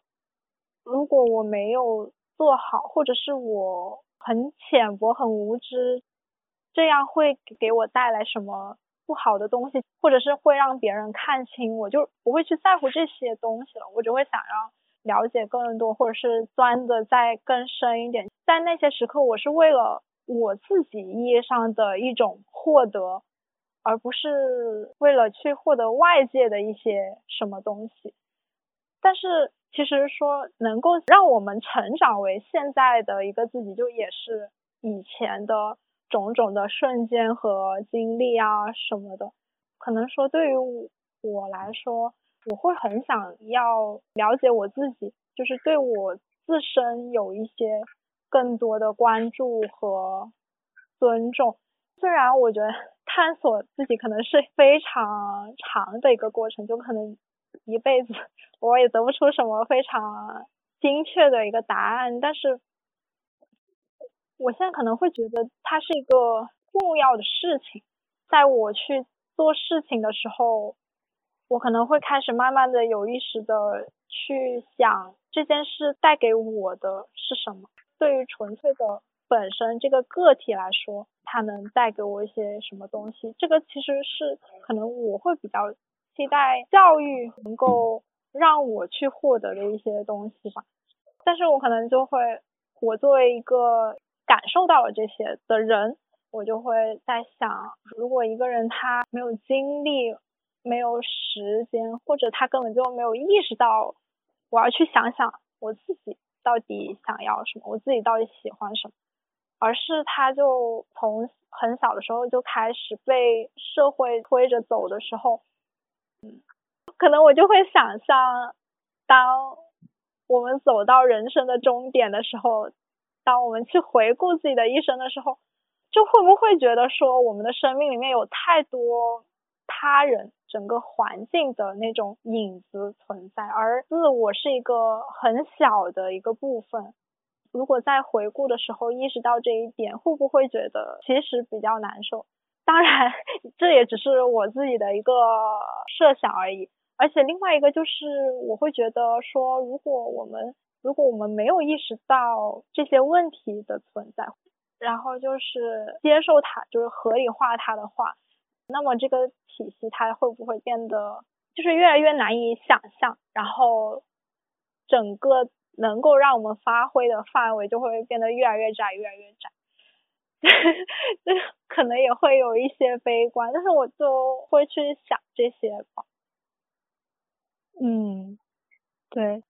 我觉得你你说的那那些就是比较悲观的一些设想，感觉其实就是每天都会发生在我们脑袋里面的一些设想，就很害怕，就世界会变得越来越糟糕。但是好像感觉从另一方面来讲，就是就是这个世界真的有我们想想的那么差吗？就是还是说，他其实到最后无论怎么样。差就是他都会触底反弹，就是我一直都很期待，就是我很希望自己长寿，我就希望自己能够看到他触底反弹的那一瞬间，就想要看，如果真的有很糟糕的人类，尤其是那些就是受受益于这个体系的那些人，他们中如果对人类的关怀少一些，或者是怎么样，就很有可能会导致就带领我们。走向那种不可控的，对，但是有时候就是你看，是的，但是又 看，比如说像社会新闻里面，不管是政治和经济之间的博弈，还是说社会大众和各种机构吧，和各种官方之间的博弈，还是说这世界上不同的国家、不同意识形态啊什么的之间的一些张力吧。就是会让我觉得好像这个世界它一直都是，尽管岌岌可危可能，但是总归是在维持一个勉强算得上平衡的一个状态，就感觉会不会有某一种力量强大到直接让这个地球爆炸，嗯除非地球自己想要爆炸，就人类。无论是悲观还是乐观，都太看得起自己了。嗯，就感觉自然会有他的，会就像像那个《克拉拉与太阳》里面，就他最后也是以太阳的方式，相当于拯救了乔西吧。虽然说我们不能一定觉得太阳是最后拯救乔西的原因，因为他有可能只是把两件事情定制在了一起嘛。但我觉得就是到那种时刻。我觉得我还是比较愿意去相信太阳以及它所属的自然，就有一个更大的笼罩于人类之上的力量，最后会出手的。我不知道这是不是就是那种很惨的时代，很悲惨的时代，宗教横行的原因。就我会想说，到这种时候，终于会明白宗教的力量在哪，为什么会信教？我愿意相信有一只更大的手。他会在我很绝望和人类要完蛋的时候来出手拯救我们，或者是干脆一掌拍死我们。总之就不用再忍受那样的痛苦了。对我还是挺愿意相信的。我觉得从这个角度来说的话，其实就是不要太把自己当回事。其实，对，对，确实，可能我们把自己放在一个更宏观的那种视角。把自己的寿命放到一个更长的时间度量上面去看的话，可能现在我们 担忧的一些问题，或是让我们抓狂的一些事情，可能也就不值一提。对，是这样的。就像我之前也是发过一条微博嘛，就我也是低谷期的时候，就会告诉自己我有一天会死，因为我真的很怕死。只要我一想到那个最后人人都会有的结局的时候。我就觉得，呃，无论如何，反正赶紧调整好，不要再去纠结于那么一点点的伤心啊、痛苦啊、不甘心啊等等等等这些不好的情绪吧。反正我我有一天会死的，我我会以经常会喜欢以一个方式来评价自己现在做这件事情好不好，或者是值不值得。刚才你也提到了，就你说，呃，如果我们这样活下去，到了自己老的时候，会不会觉得不值得？或者是怎么样，所以我就会永远都会想说，假装我可以自然死亡，就幸运的能够自然死亡的话，我躺在那个就是我就要离开的时候那那张床上，然后回想我这一生，当我想到我这一天此时此刻我要做这个决定，或者是我在做这件事情的时候，我觉得它值不值得？就它对我这个人一的一辈子来说 值不值得，或者是有没有价值？无论是什么意义上的，嗯，只要那个人觉得还不错，那我觉得是有坚持下去的动力，或者是放弃的勇气。我会很喜欢以这种方式来评判自己的生活，我觉得还给我挺大的力量的。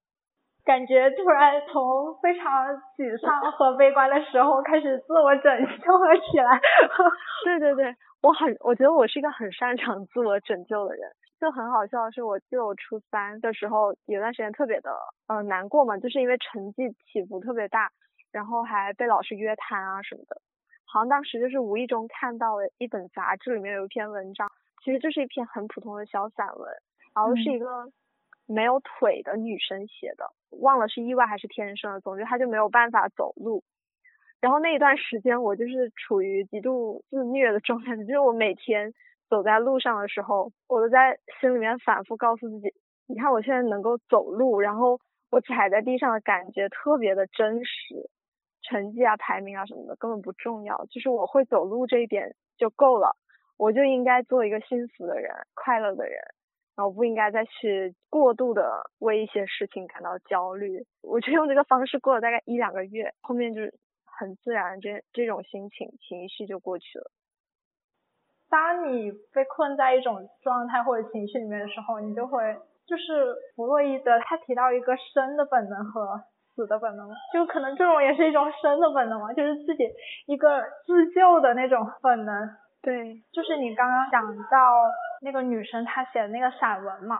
我就想到我之前去参加一个活动，然后就是做了一个盲人体验嘛，很简陋的，其实就拿纱布把自己的眼睛蒙起来，但也还是看不见，就真的有点那种盲人的感觉。当下那个时刻的我，已经完全把那种。平时让我烦恼的那些事情，完全抛在脑后，并且从某种意义上来说，我也没有办法再去管那么多了。我感觉，就是我得集中我所有的注意力，听那种车子的声音啊，然后来判断我我跟马路的距离啊那种。在那种时候，我就发现，可能说盲人的其他感官会变得更敏锐，是。一种很真实的状态，其实就可能，当你眼睛没有办法看到的时候，你就会更加集中注意力的去用你其他的感官去感受你生活的整个环境，然后我就会发现，我会注意到一些真的很细小的东西，就可能我平常真的已经习以为常，我完全不会去在意的。就那天我会觉得汽车的那种汽油味是。非常常见的，然后我会摸到墙上那种石头那种粗糙感。当我去触碰到墙的时候，我就会有那种欣喜的感觉。但是你在日常中，你真的完全不会有这种情绪。我当时 就是那个时候，我就在想，我们到底应该把我们的注意力放在什么事情上面？就可能这种。微不足道的这些日常，才是构成了我们生活的本身。嗯，但是我们好像为了一个目的，就是为了去争取一些东西的时候，我就会在想，就是说我们到底应该关注什么东西？当我们想要去达到一个目标，或者去获得一些什么东西，然后。就为此付出了很多心血和精力，然后也搞得自己疲惫不堪，搞得自己情绪也不是很好的时候，就是这是我们的人生吗？还是说我们的人生其实就是我们周围的东西，包括我们自己？呃，我就会想说，那我这一辈子是要到什么样的程度，我会觉得我就是不惜此生呢？我会觉得我。虽然说生命会有避免不了的那种遗憾什么的，但是我争取到了什么，或者是我成为了一个什么样的人，会让我觉得是我在回忆我自己的人生的时候，会觉得是 OK 的，是可以说是还算圆满的那种。嗯，会我也会想这些，但有时候我又会想，是不是因为我们是往后去幻想或者说畅想，我们是在想象未来的我会怎么看这一生，假装他在评判这一生的价值。我我会想这种这种畅想本身会不会是一种少年不知愁滋味，为赋新词强说愁的那种感觉？虽然我现在完全就不了解那种状态，但我想老人或者说老了的我自己应该会很宽容吧。就无论怎样，只要我真的没有一直对这个世界充满消极啊恨意，走到老的那一天，我一定。我会觉得会不会那个人应该会无论如何都觉得这辈子都很好吧，就还不错。然后所有的愁苦烦恼都是此时此刻二十岁的我臆想出来的一些烦恼。八十岁、九十岁的我，就无论如何都会原原谅现在一些错误啊、冲动啊，或者是甚至是很多大人看起来不可思议的瞬间，他都会原谅。嗯，我记得我之前。好像是在 B R M 里面听到的，就是说我们就是会越长大，可能变得越能看开，然后越宽容一些。可能也是经历的事情多了吗？也会觉得，对，就像可能我们现在回去看小时候那种烦恼，我们也会觉得好像没有什么。当时你会觉得没考到一百分天塌了。但现在天也没有塌，天也不会因为你一个人塌。是的，是这样的。都说什么青年人就是爱做诗人，就 无论是实质意义上的还是比喻意义上的，更愿意做诗人，整天想着自己与世界为敌，然后这个世界就怎么怎么样。中年人就写小说家，到老年就变成散文家。就你刚刚说那个看回看自己的烦恼这一点也是，就是。我想到这应该蔡康永说，他 就特别有名，他特别有名的那个名人名言，就说什么，不管你有什么烦恼，你就假设，假设你已经长了十岁，然后你再回头看这个烦恼，你看他还值不值得烦恼？通常意义下，你应该就会觉得不值一提吧。总之，感觉。不管是为了人类，还是为了世界，还是为了这个社会，或者是自己发愁，也是年轻时候的一种体验吧。我感觉这已经可以去解答你提问箱里的一些问题。对，就是呃，以前一开始还会很认真的，非常有方法论价值的去回答一些问题，但是后面就变回答越来越哲学，就是会一两句话。就没有办法给一个解答，但是我们可以自己选择如何去看待那个问题，或者是怎么走过那个问题。嗯，我感觉这种挣扎和思考也是必须要经历的一种阶段。可能每个人活的也是自己的一种人生，就是你没有办法。呃，没有办法说，我用我的人生去给你做一个答案，或者是我给你一个非常完美的答案。对，就比如说像我们现在在作为大学生，就是前不着店后后叫啥，就是反正那个那个前不着村，哦，前不着村后后不着店的那种状态，就是我们既不是那个小孩子了，又又还没有成人成为父母，以这样的状态在谈论教育的问题的时候。说不定呢，就说不定就是我们现在觉得看起来很悲惨的这一代被激的孩子，或者是在教育资源极度不平等之下成长起来的孩子，等到他们长到我们这么大的时候，他们也会有一个很自洽的说法，或者是他们也会开始为下一代感到忧虑。可能我觉得这就是我们步入中年的前奏，就是 开始觉得 下一代，开始觉得下一代不行了。我感觉我们现在在讲一些这种话。去对当下的教育情况说一些我们自己的见解，其实也是基于我们自己的经历和感受吧。我们也只能以以自己的经历为一个前提去 发表一些，可能也不是发表，我我只把今天这个当做一个闲聊。对，我觉得就不用给他任何的定义，这样就不会有任何限制。我觉得确实是挺有意思的，就是，嗯，我们会很关心这些问题，但是这毕竟谁也没有解决方法，就反而我们最像那一群可以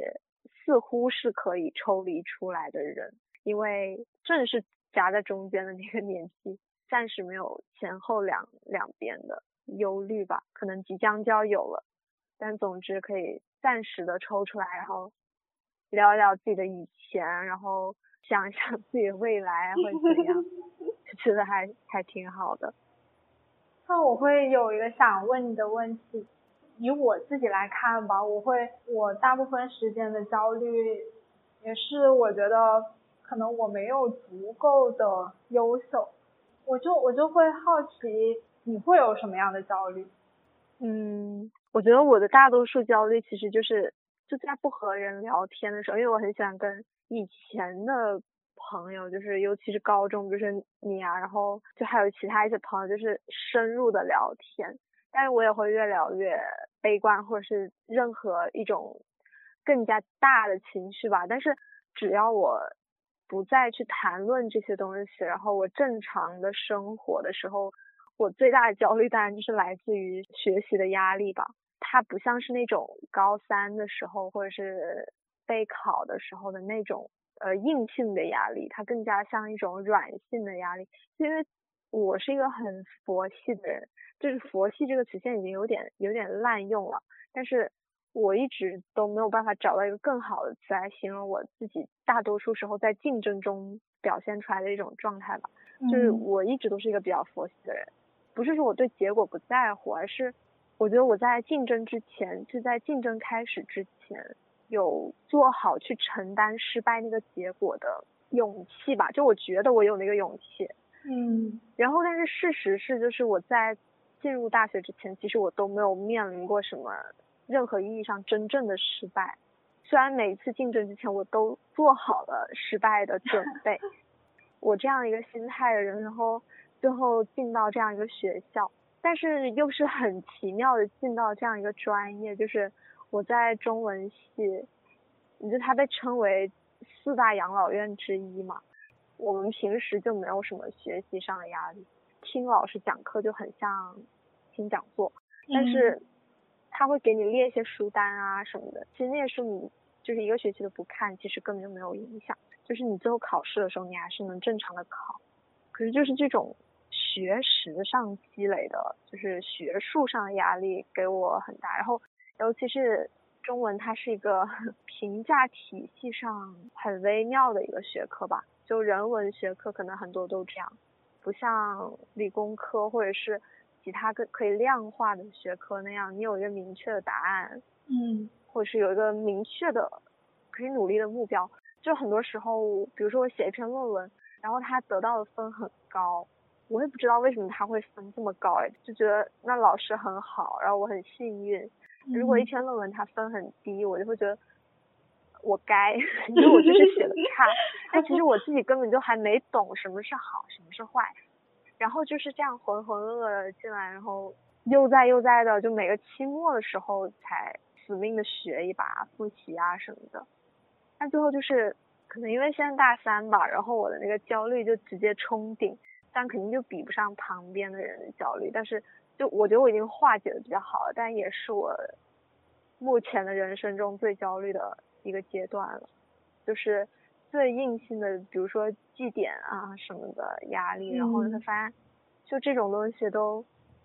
没有办法控制。其实说出去就会别人觉得，比如说你保研能不能保到本校，其实。外人觉得没那么重要，你能保就很不错，或者讲，嗯，但总之就是你每天浸润在这样一个言谈的环境中吧，就刚刚说，之前说树洞啊、舍友啊等等，就所有人都在谈这些的时候，嗯，其实嗯是没有办法就是脱离出去的吧。我也的确就是每天在焦虑这件事情，然后，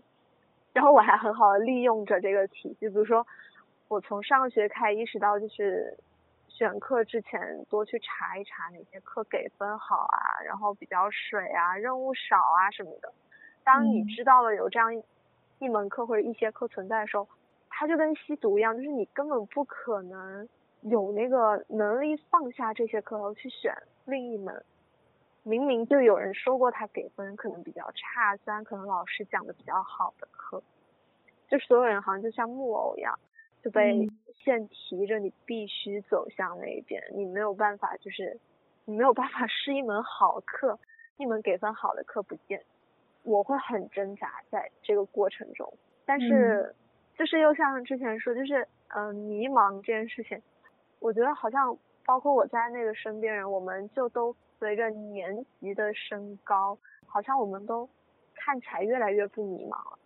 每个人都会有一个笃定的目标，就是嗯，我就是要保研。然后我就是要拿到某个 offer，然后我就是要怎么怎么样，我就是要这个学期把绩点提到多少，我要进入前百分之多少，每个人都特别笃定，但是已经就没有人会再有那种在长远规划上有勇气去做以前我们称之为梦想的东西，就有点矫情，就感觉不敢做梦了，嗯，就 是很神奇，就是我们进来的时候，所有人都以前包括现在也都在说，就是。什么家国担当、家国情怀啊、父亲的重任啊，然后时代的使命啊，这种，每个人进来的时候，应该应该都会有一种被时代选中的感觉吧。就是反正我是有的，我是那种很中二的，我我就是有，我被时代选中，我觉得我是要为这个国家或是为这个时代 做出一点什么事情。但是到了这个时候，虽然口号依然在喊，嗯，但是已经没有人会对此有所反应了。就我不仅焦虑着眼前的苟且，我为绩点里的零点零一焦虑，同时也为自己成为了这样的人而焦虑。以前我觉得我不可能考公务员的，这一辈子不可能考，但是后面我会觉得，哎，这这好像也是一个不错的退路。反正就是我有时候就会尽量的抽离出来，告诉自己这是人生的体验。就 就像之之前跟你说的那样，说的那些大道理一样，我会用那些来说服自己。但是当然我也得承认，就是我确实有凡人有的一切焦虑，我我身上都有。就是我回答那些提问箱里的问题的时候，我有时候也会觉得我并不配，因为去为人师。对，但是但是还是得强撑着吧，就觉得说不定就是回答一点就可以让另一个人开心一点，或是觉得至少至少有人在认真听他说，或者是在在想。可以是可以怎么办的？我觉得回答他们的时候，有时候也是在回答我自己。是的，像我们今天聊自己的焦虑，或者是 聊一些体系的问题，其实我觉得到最后也是给自己的一种开导。刚刚你说的那种焦虑，前面我觉得其实还是挺好的，因为就是你前面有提到说你对于学识上的一种焦虑，我不知道我理解的对不对啊？啊，就是可能会觉得自己的自己还比较浅薄，就是可能还很无知，然后当看到一些呃可能知识比较渊博或者是。真的让自己很佩服的人的时候，就会有一点那种自愧不如的感觉。对的，我觉得可能尤其是人文学科，或者是面对大师的时候，尤其会有这种自己真的就是一个无知的人的感觉吧。但是就是因此而产生的那种感觉，好像也不是特别特别的坏，就反正也觉得挺好的。意识到自己无知这件事情，本来就是在自己越来越。了解到这个世界上是的有怎样的知识啊人啊，你看越来越多书，然后有了更多的见识以后才会产生的一个想法，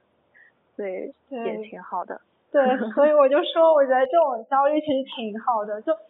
就我在石墨里面 有写，我说我想要去了解那些问题，我自己写出来，我都觉得可能说以前我会不会太有兴趣，我觉得。对以前的我会觉得有点很深奥，或者是可能很枯燥，或者说我怕我自己不懂。我其实以前会有一点排斥说去看一些特别深奥的东西，但是当我现在我想要去了解了之后，我就会发现以前会有很多很厉害的人，他们已经比我早很久很久思考过这些问题，他们的一些书或者怎么就可以给我带来一些很。很能启发我的一些思考什么的。当我想到这些，我就会觉得我自己真的是很浅薄，就我还需要学习很多很多东西。但我觉得这种焦虑其实，我觉得真的挺好的。对。然后后面另外一种就是你说对于绩点呀，然后还有什么保研那些的焦虑，我觉得其实跟我刚刚说的，就是我自己的焦虑，我觉得是差不多。就是说我，我觉得是在这个环境里面吧，你就会在想说我的绩点能不能再高一点，可能确实会不可避免的去有这些想法。我感觉我们就还是又就又回到最最最最最开始，我说就是被困在这个里面，没有办法。对。就是我觉得现在的这种痛苦更多是高三，它有一个很明确的成功与失败的标准。嗯，可是现在现在就很难说。就像我说自己佛系，是因为我做好了承担失败的准备。可是我现在的状况是，我根本就不知道什么样的未来、什么样的生活或者什么样的选择算是失败的。但我一旦承认这一点以后，好像我就把某种可能性视为了失败的人生。但是我又不想这么做。但是好像社会又逼迫我这么做，比如说他们觉得怎么样的状况，那你就是一个失败的人了。这种应该是对我们来说目前焦虑的最大来源吧。在我们去就是说去为这些事情焦虑的时候，是不是可以问一句：这个真的是我想要的吗？或者我们真的有勇气去承认什么是我们想要的，然后并且为之付出吗？比如说，可能只是去选一门分不高，但是我确实很想上的课，就类似这种问题，而且就是可能我们会。不自觉的陷入一个评判标准里面，会跟随着不管是大环境，还是说我们受到影响，或者是我们自己建立的一套那种评判体系，就是什么是好，什么是坏，我们自己在评判，然后社会也在评判，然后有时候可能社会的评判就变成了我们自己的评判，而且我就觉得人就是很容易。对各种事情都产生评判，可能我们先前讲的很多话，其实也是一种不成熟的评判。我觉得就是，对，是有价值判断的，对，就是真的很难逃脱出来。但是好像又必须得提醒自己说，要去思考到底什么是重要的，或者是什么对于我来说是重要的这种。我应该是在大二，可能还要早一些，可能大一下学期或者大二的时候，然后就真的去思考我未来的一个方向嘛。其实我以前我就一直说，就即使是高中的时候，我当时其实就已经想好，我我大学一定要学财经。当时你就觉你觉得你想好了吗？但是可能真实接触了之后，你会发现自己。是在一个其实曾经没有怎么了解他的情况下，就做了一个这样的决定。我到那个时候，我才想到说，我是不是应该问一下我自己，现在我在做的事情，它真的是我以后要为之努力、为之奋斗，可能一辈子的事情吗？然后当我去想这些问题的时候，然后我就会开始。就可能我还是会有有一些意识到说我对什么东西感兴趣吧，然后可能就会开始有意识的去接触那种机会，在这种探索之中可能有了一些答案，所以我会觉得现在的我可能不太纠结我到底想要什么，可能也不太会去特别的在意那种某些社会的标准吧，但是我也确实依旧会。被这种环境影响，就就只能是 不断的提醒自己，不要忘了你的初心，笑死。确实感觉就是在这种，就是没有人会会很纯一的从头走到尾的过程中，肯定会有纠结，很多挣扎。对，但这种挣扎就是以后回头看会觉得，要么觉得很幼稚，要么觉得很珍贵。就是应该都会最后导向一个挺好的方向的吧，就因为我们走在任何一条路上的时候，肯定都是那个时候肯定都是觉得自己走的是一条还不错的路，或者是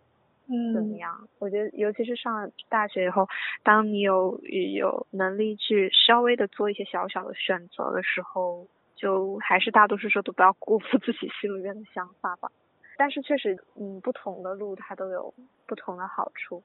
就是在你说梦想的时候，我就想到我之前听那个 Steve 说，他就是对自己产生怀疑吧，然后也是陷入那种迷茫、焦虑的一个时期。然后他就说，他就想想到他最初最开始最想要做的一件事情，他说就是应该是启发全人类的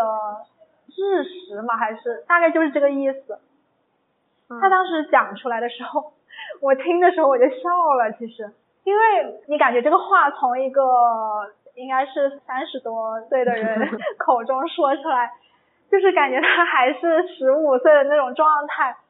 但是后面想一想，就这个东西说出来，我是挺佩服的。我觉得，就是很宏大的一个梦想，真的。然后，并且我觉得他也有做出一些努力，至少他的那一期播客有给我一些启发。对，我就觉得我会有一个小期待，如果有人他真的听了这么两三个小时的播客，听到了这里。就是听听了我们无数，那真的会充满矛盾，然后对很矛盾，然后又自我怀疑，又怀疑世界，然后最后又自我开解的各种各种。之后当他 听到了这里，他可以去想一想自己的终极目标，对 内心最深处那个初衷或者是那个梦想，可能说出来会觉得有点不好意思，但是。或许它就是你能够激发你最原生的那种 热情的事情。我觉得，可能我们听起来会觉得有点傻，但是如果有一个人他真的做到了启发全人类，我觉得就是 就真的很牛啊，就真的很牛。对，我觉得这世界上还是有人做到了的。是。诸如诸如什么苏格拉底之类的。就他们肯定是在某个意义上的伟大的全人类人，对。但反正就是无论无论目标是什么，就如果是跟这些有关，就我们就只能通过自己不断的思考来完成，来到达那个地方，就肯定嗯不可能空想着就完成。对。但是感觉即便。对，即便不可能完成，也不代表那个目标它没有意义。是的，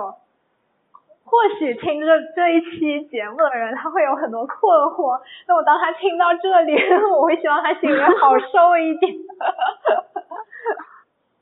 就可能每个人都是充满了很多各种怀疑，然后或者是自己那么好，这个世界却这么糟。是的，是的。但可能我就会想，就算我们不管是以世俗意义上的平凡，还是我们自己自认的平凡，就这么过了一辈子又怎么样呢？就算我们没有做成什么真正意义上的事情，那又怎么样呢？至少我们很平安的活活下去了，对吧？我现在觉得平安健康都是很厉害的事情。我就想到之前也是 Steve 说的一期播客，就是他当时也是请了一个讲文学课的老师，那个老师他也是说，他就说人生就是像西西弗的巨石，就是可能他不断推，然后那个石头又落下来，就他一直推一直推，他就说有些人他可能一辈子都很失败，这个失败可能就是。社会意义上的社会评判标准的一种失败，但是他这一生其实也很有意义，就是在他对抗这些失败的过程中，他没有倒下，他很好的度过，那这种也是成功啊，就他的人生也很值得歌颂，我觉得就是这样。嗯，对的，就你刚刚说的健康平安的过，我觉得我现在就是每次，比如说。嗯，过马路的时候，我特别认真的看两边有没有车，然后或者是就是骑车，在学校里或者在外面骑车的时候，我最多只会戴一只耳机。就反正当我意识到我在做这件事情的时候，我就觉得自己特别了不起。是，有好好的在爱自己。对，有好好爱自己，好好照顾自己。对。对，就是这种时候，我觉得无论你现实状况中。所谓的过得怎么就过得怎么不好，但总之你只要有这些这些时刻都是了不起的。是的。那那我们要嗯就就 我就随便讲讲那本书，但是其实也没关系，我感觉我可以剪两期。可以上下集，就主要是我们前前半期聊你的书。好，就前半期后半期太割裂了，是有点。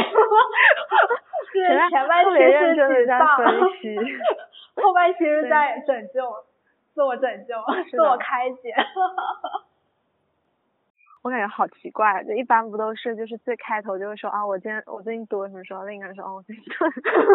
就我们三个小时以后，另一个人终于开始说，就我最近在读一本书，就是悉达多嘛，黑塞的悉达多。嗯。我是怎么发现这本书？那其实我我是很少读这种有点哲学意义的这种书吧。我是就很喜欢，我很喜欢做一件事情，就是在 Kindle 就亚马逊的那个 Kindle 的市场里面。看那个 Kindle Unlimited，嗯，它就是能借的那些书里有点什么，然后我就会在那翻，就有一种逛街的快感。然后我那天就就突然看到这本书，然后它大多数很多是成功学啊，或者是任何其他那种文学经典。反正这本书就是因为以前听到一个播客推荐过，然后我就下载来看了，然后我就睡前的时候看一看。那我睡前的时候就喜欢看。跟自己的专业没有什么关系，然后也没有什么情节的那种书，那最好就是能够 让我帮助我睡觉。就是这其实是一本很薄很小的一本书，它讲的一个很简单的故事，就是一个一个古印度的贵族青年，因为他是婆罗门印度当时最高的种姓的一个青年吧，他一生的故事。那就是我就尽量不剧透，它中间有过有一些转折，但是反正他一生就是他怎么去追求一个生命的永恒也好，或者说追求一种圆融统一，反正就是他怎么最终获得自己生命的那种终点，就他到达了一个我觉得我们所有人都想要到达一种状态吧。他是一开始离开婆罗门，然后去。做苦行僧就是苦修去修炼，然后中途也遇到一些佛陀，就是那个已经已经成了佛陀的，叫做乔达摩，对，因为呃释迦牟尼的那个名字其实叫乔达摩悉达多嘛，嗯，但是他这个名字取的也很那个，就是里面那个佛陀叫乔达摩，然后悉达多是这个青年本人，他的书名就叫悉达多。然后其实也有一些隐喻在吧，但反正他就呃遇到他，然后他当时就是门下很多弟子，然后就跟着他学习他他的那些真理什么，但他就是拒绝了这个别人的真理，然后决定去寻找自己的真理或者说自己生命的本质，呃有有一个自己的人生吧，就一个比较浅显的方式说。然后他就开始了这这段旅途，中途他当然有有有做过商人啊，然后有甚至有吃喝嫖赌全都做过，然后他最后最后是回到了一个河边，然后怎么怎么样，这个就不剧透，但我觉得还是很就他很值得很值得一看，和我们刚才说的我，比如说你刚刚有你之前有说到，当我做了一些不那么好的事情，或者是我。就是我进入了这个评价体系，然后不能够以一种纯然的自我的方式活在这个世界上的时候，那我就是未来回看自己这段，会不会觉得很不值得，或者是不够好、不够纯粹？但是我觉得，就是悉达多他给我们一种解读的方式，就是他是如何去寻找自己生命的终点的呢？就是他完全的把自己放在了这个世界里。他不会去想说我现在呃在世俗意义上是一个怎样的人，因为他也就是呃赌博呀什么，他他不会去想我此时此刻赌博是在干嘛。但总之他就是把自己完全的融入到那个生命的状态里面去。如果以我们现在的来说，就可能是我让自己自然的顺着生命的河流进入到这个评价体系里。然后我可能会随着评价体系起起伏伏，我可能做得好，可能做得坏，因为他也有做得很好的时候，就是他成为商人之后就赚了很多很多的钱，但后面赌博就是不断挥霍，然后又赚又又挥霍。我们或许可以采取，如果如果有那个勇气的话，就让自己融入这个，融入自己的生命里，随他怎么起伏，然后呈现一种比较自然的。融合的状态，然后最后可能我们也会到达悉达多的那条河，我们可能也会到达自己的那一条河。它当然是一个很佛教，就它融合了佛教、道教各种宗教的一些思想在里面，但是它可能很好的解答了我们现在就现代人的一些困境吧。就我我我这里就分享一段给我的感触比较深的一段，就是他在拒绝了那个佛陀的真理之后，然后一个人上路。就这一节的标题是觉醒，所以我觉得还挺有意思。就他走在他走在路上的时候，看到很多大自然的美好的事物，什么日月星辰、山花鸟树这些，就这一切在在他以前以前的他眼里就是很。他描述的是魅惑的稍纵即逝的雾霭，注定会被思想洞悉，一无是处，因为他们并非本质，而本质位于可见世界的彼岸。如今他不再问询本质，瞄准彼岸，学会毫无希求、质朴而天真无邪的看待世界。所有这自古有之的一切，悉达多一直熟视无睹，他从不在场，而现在他归属其中。流光魅影在他眼中闪耀，星辰月亮在他心中运行。嗯，就咱读到这一段的时候，我我几乎就立刻的想到电影那个电影《心灵奇旅》，我不知道你有没有看？有，就是应该主角就是跟那个理发师还是跟谁？就是我记得有一段就是说了一只身在海洋中，可是仍然在寻找海洋的那那只鱼，就是他很敬佩的那个音乐家。哦，对对对，就是他，他就跟他说那个，说了这个故事，然后就是那只鱼就说我现在只是在水中，呃，我我还是想要找海洋，然后应该是一只大鱼吧，还是什么的，对，你已经在海洋里了，对，然后还有片尾吧，片尾特别著名的那一段，就里面有一句台词，就是说火花不是人生目标。当你想要生活的那一刻，火花就已经被点燃。我觉得很很多时候可能就是这样的，就是跟悉达多这个觉醒的感觉一样，就他他也是试图原来在找呃一些本质，就生活的本质，或者说生生活的终极目标，就是我们总是想要有一个那么确确切在的东西，在可见的世界对面或者怎样，能够等着我们去走向那里。然后去悟到什么东西，但是实际上可能我们走的这条路，然后我们看见了所有东西，它就是生活的本质。是的，对，嗯，所以到最后聊了那么久，其实感觉我们好像也就永远没有办法去判定或者辨别一段人生的价值啊，自我的价值是什么？一个人的一生究竟有没有终极目标这件事情，或者说一种。终极的需求、追求、渴望，感觉都是无解的。其实人生不就是没有意义的吗？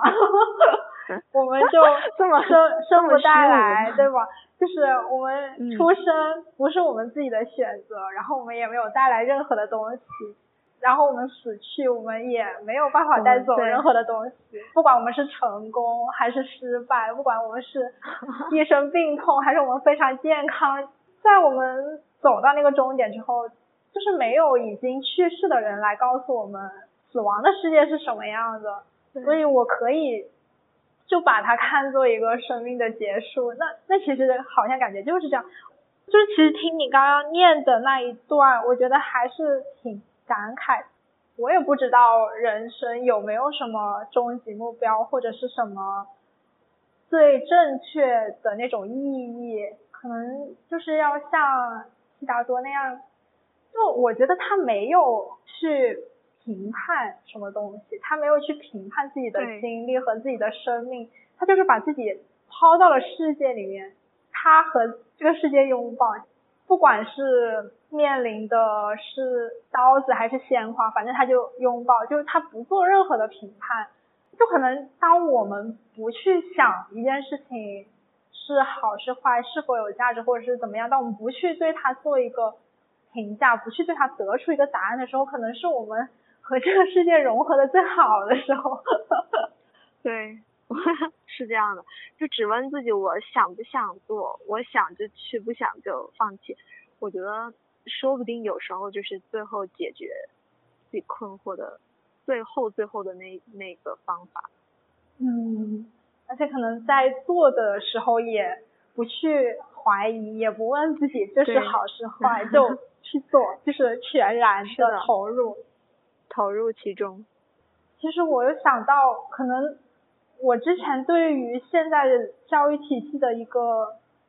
悲观的一个点，也是在于说这个评价体系存在的太太明显了。就我可能会去想，这样成长起来的孩子，他在做每一件事情的时候，是不是都需要去呃有一个价值判断，有一个好坏的，有一个是非的判断？感觉人生就是一直处在这种计算之中，但是也是我自己的想法。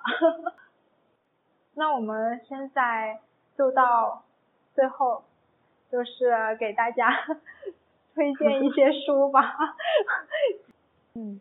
就感觉好像从这么沉重的话题讲过来，显得推荐推荐的这些书都变得轻，对，轻飘飘的。没有看我想推荐的书也是显得很没有很没有深度。啊，我就我就推荐我就简单推荐几本最近看的或者是想看的书吧。就是第一个是阿加莎的。侦探小说，因为我最近也是就刚刚有说，就是会有一些压力比较大的时候，嗯，就比如说写论文啊，或者是要看很多特别专业的书，然后想要喘口气的时候，就就会疯狂的看阿加莎的书，因为他一方面他的书够多，就是几乎不大 可能看完，然后所以而且而且还有一方面是 Kindle 可以借，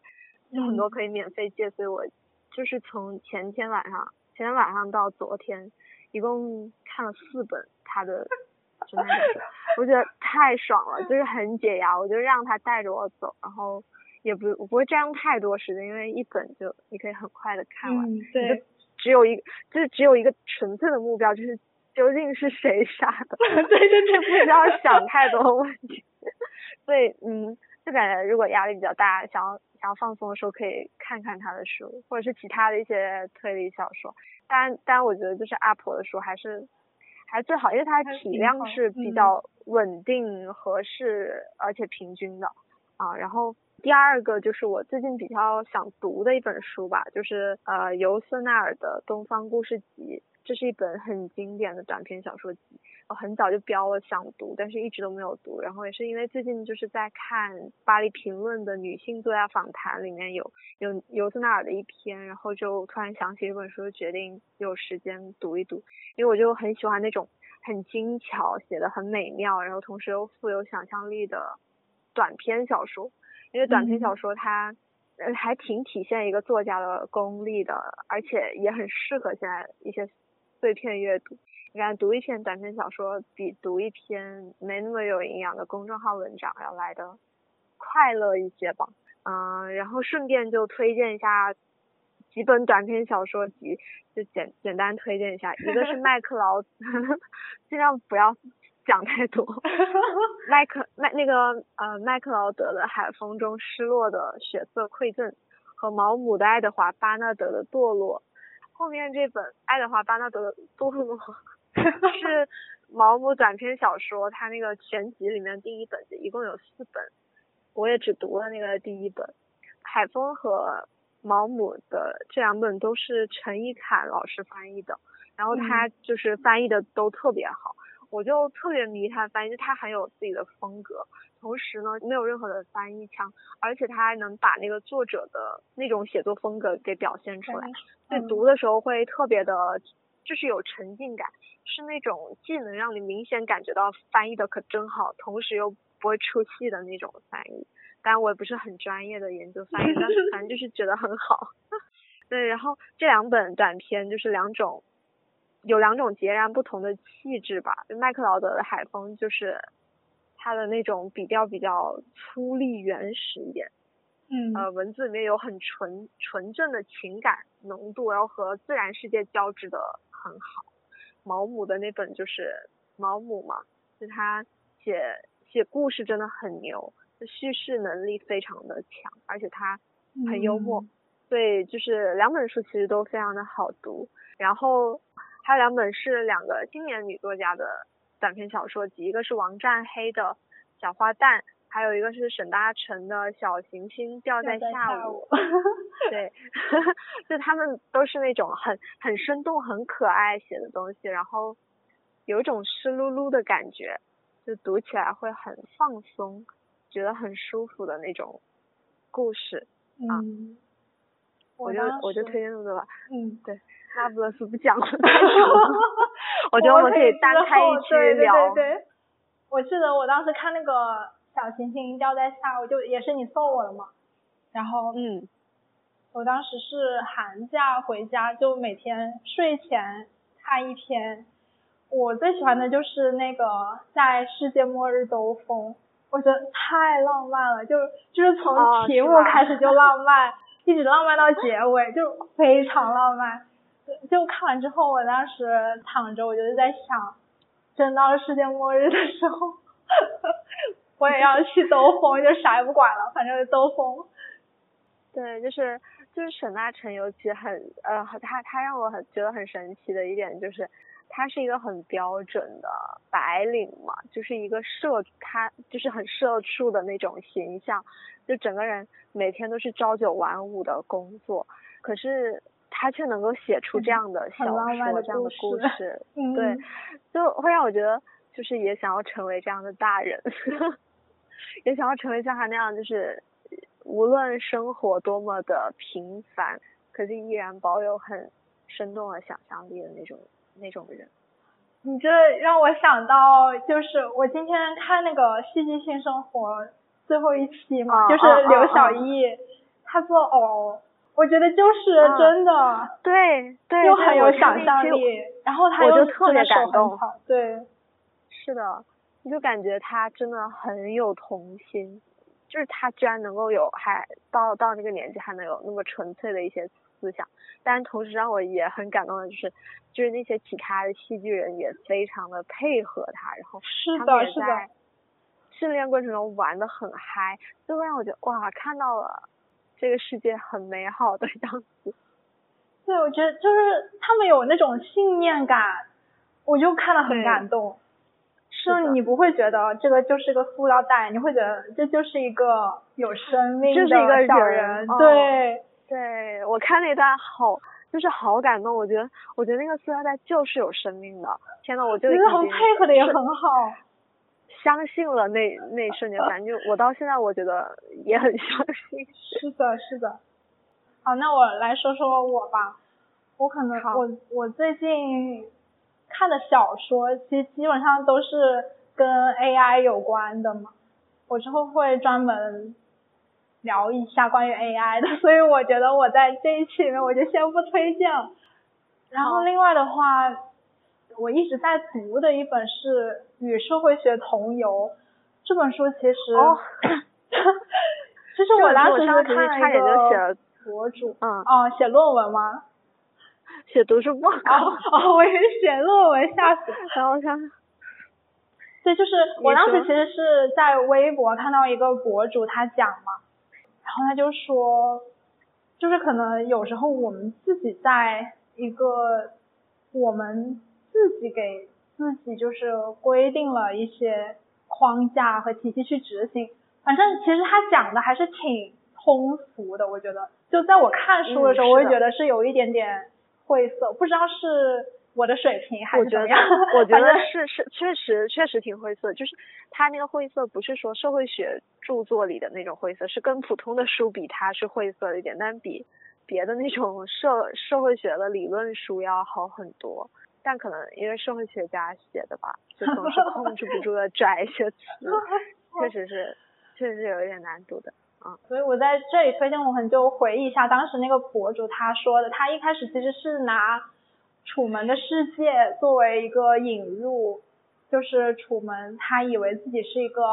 活得自由而真实的人，但其实他是活在一个 电视节目里嘛，所以他就拿这个作为引入，就是讲到这本书，就是说可能我们会自己给自己去就制定一些体系，或者是社会的规则，可能也是我们自己不自觉的去，就是参与其中吧，就是可能也给他进行了一些助力，就可能有时候我们觉得是社会把我们框住了，但是其实是可能是那个框架就是是我们自己自己创造的那种感觉。对，然后是的，哦，对，就是当时他提到一个例子，就是说我们在恋爱的时候，就很自然的会说要去看电影啊，就是就是我们约会的步骤就是看电影、吃饭，然后怎么怎么样，就就是 不知道有没有人想过能不能不做这些，就是约会还能不能做其他的事情。然后我当时听到这个，听到他讲这个例子的时候，我觉得，哦，我要去看这本书，就是这种感觉。我最近就是沉迷于那些 AI 的小说，然后这本书就看得很慢很慢。嗯，然后另外的话，还想推荐两本，其实是心理学比较相关的。第一个是欧文亚龙的《存在主义心理疗法》，就这个它听标题 其实挺那个，但是它让我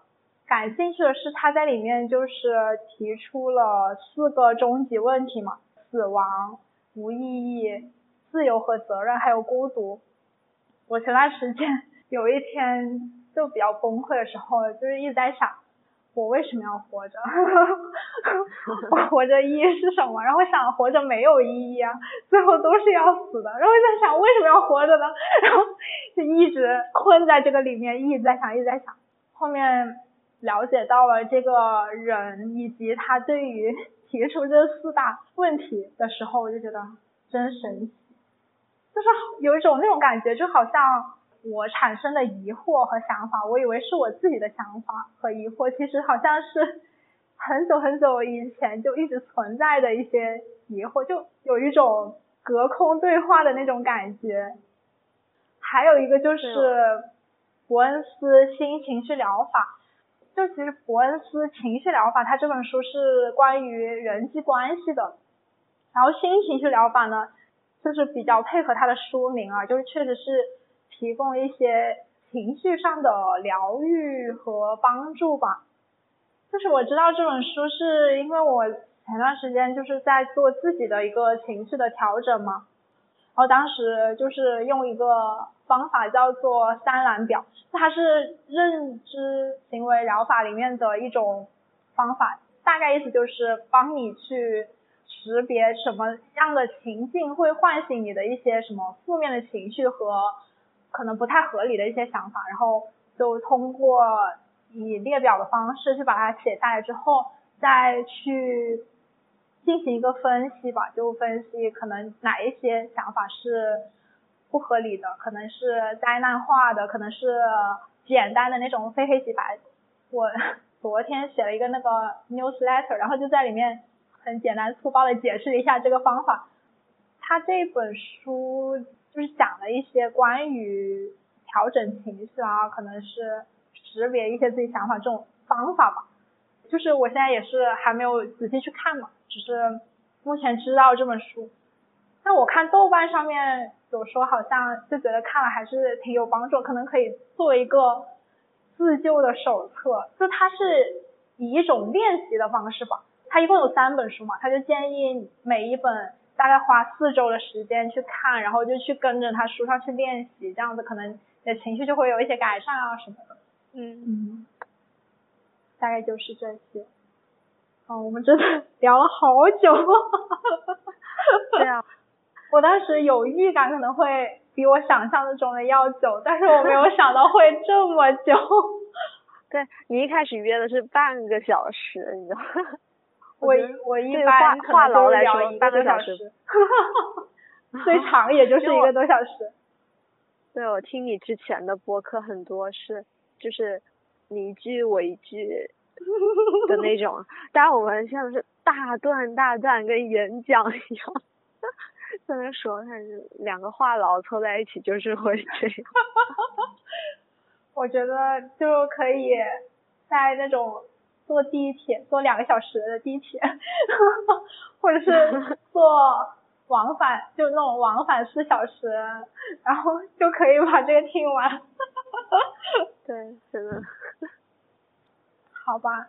那我就做一个结束陈词。好的。好。就今天还是很开心，我觉得聊这么多，其实也说了一些，我确实是自己一个人想，我可能想不出来或者是想不到的一些点吧。我觉得，嗯，而且就像我在石墨里面说，其实我觉得，嗯，不管是我们在石墨文档里面进行一个共同的编辑，还是我们以这样的方式去聊天。我会觉得有一种幸福感，就是我能够接收到来自另外一个人的很真诚的一些分享，或者他能够给我引导到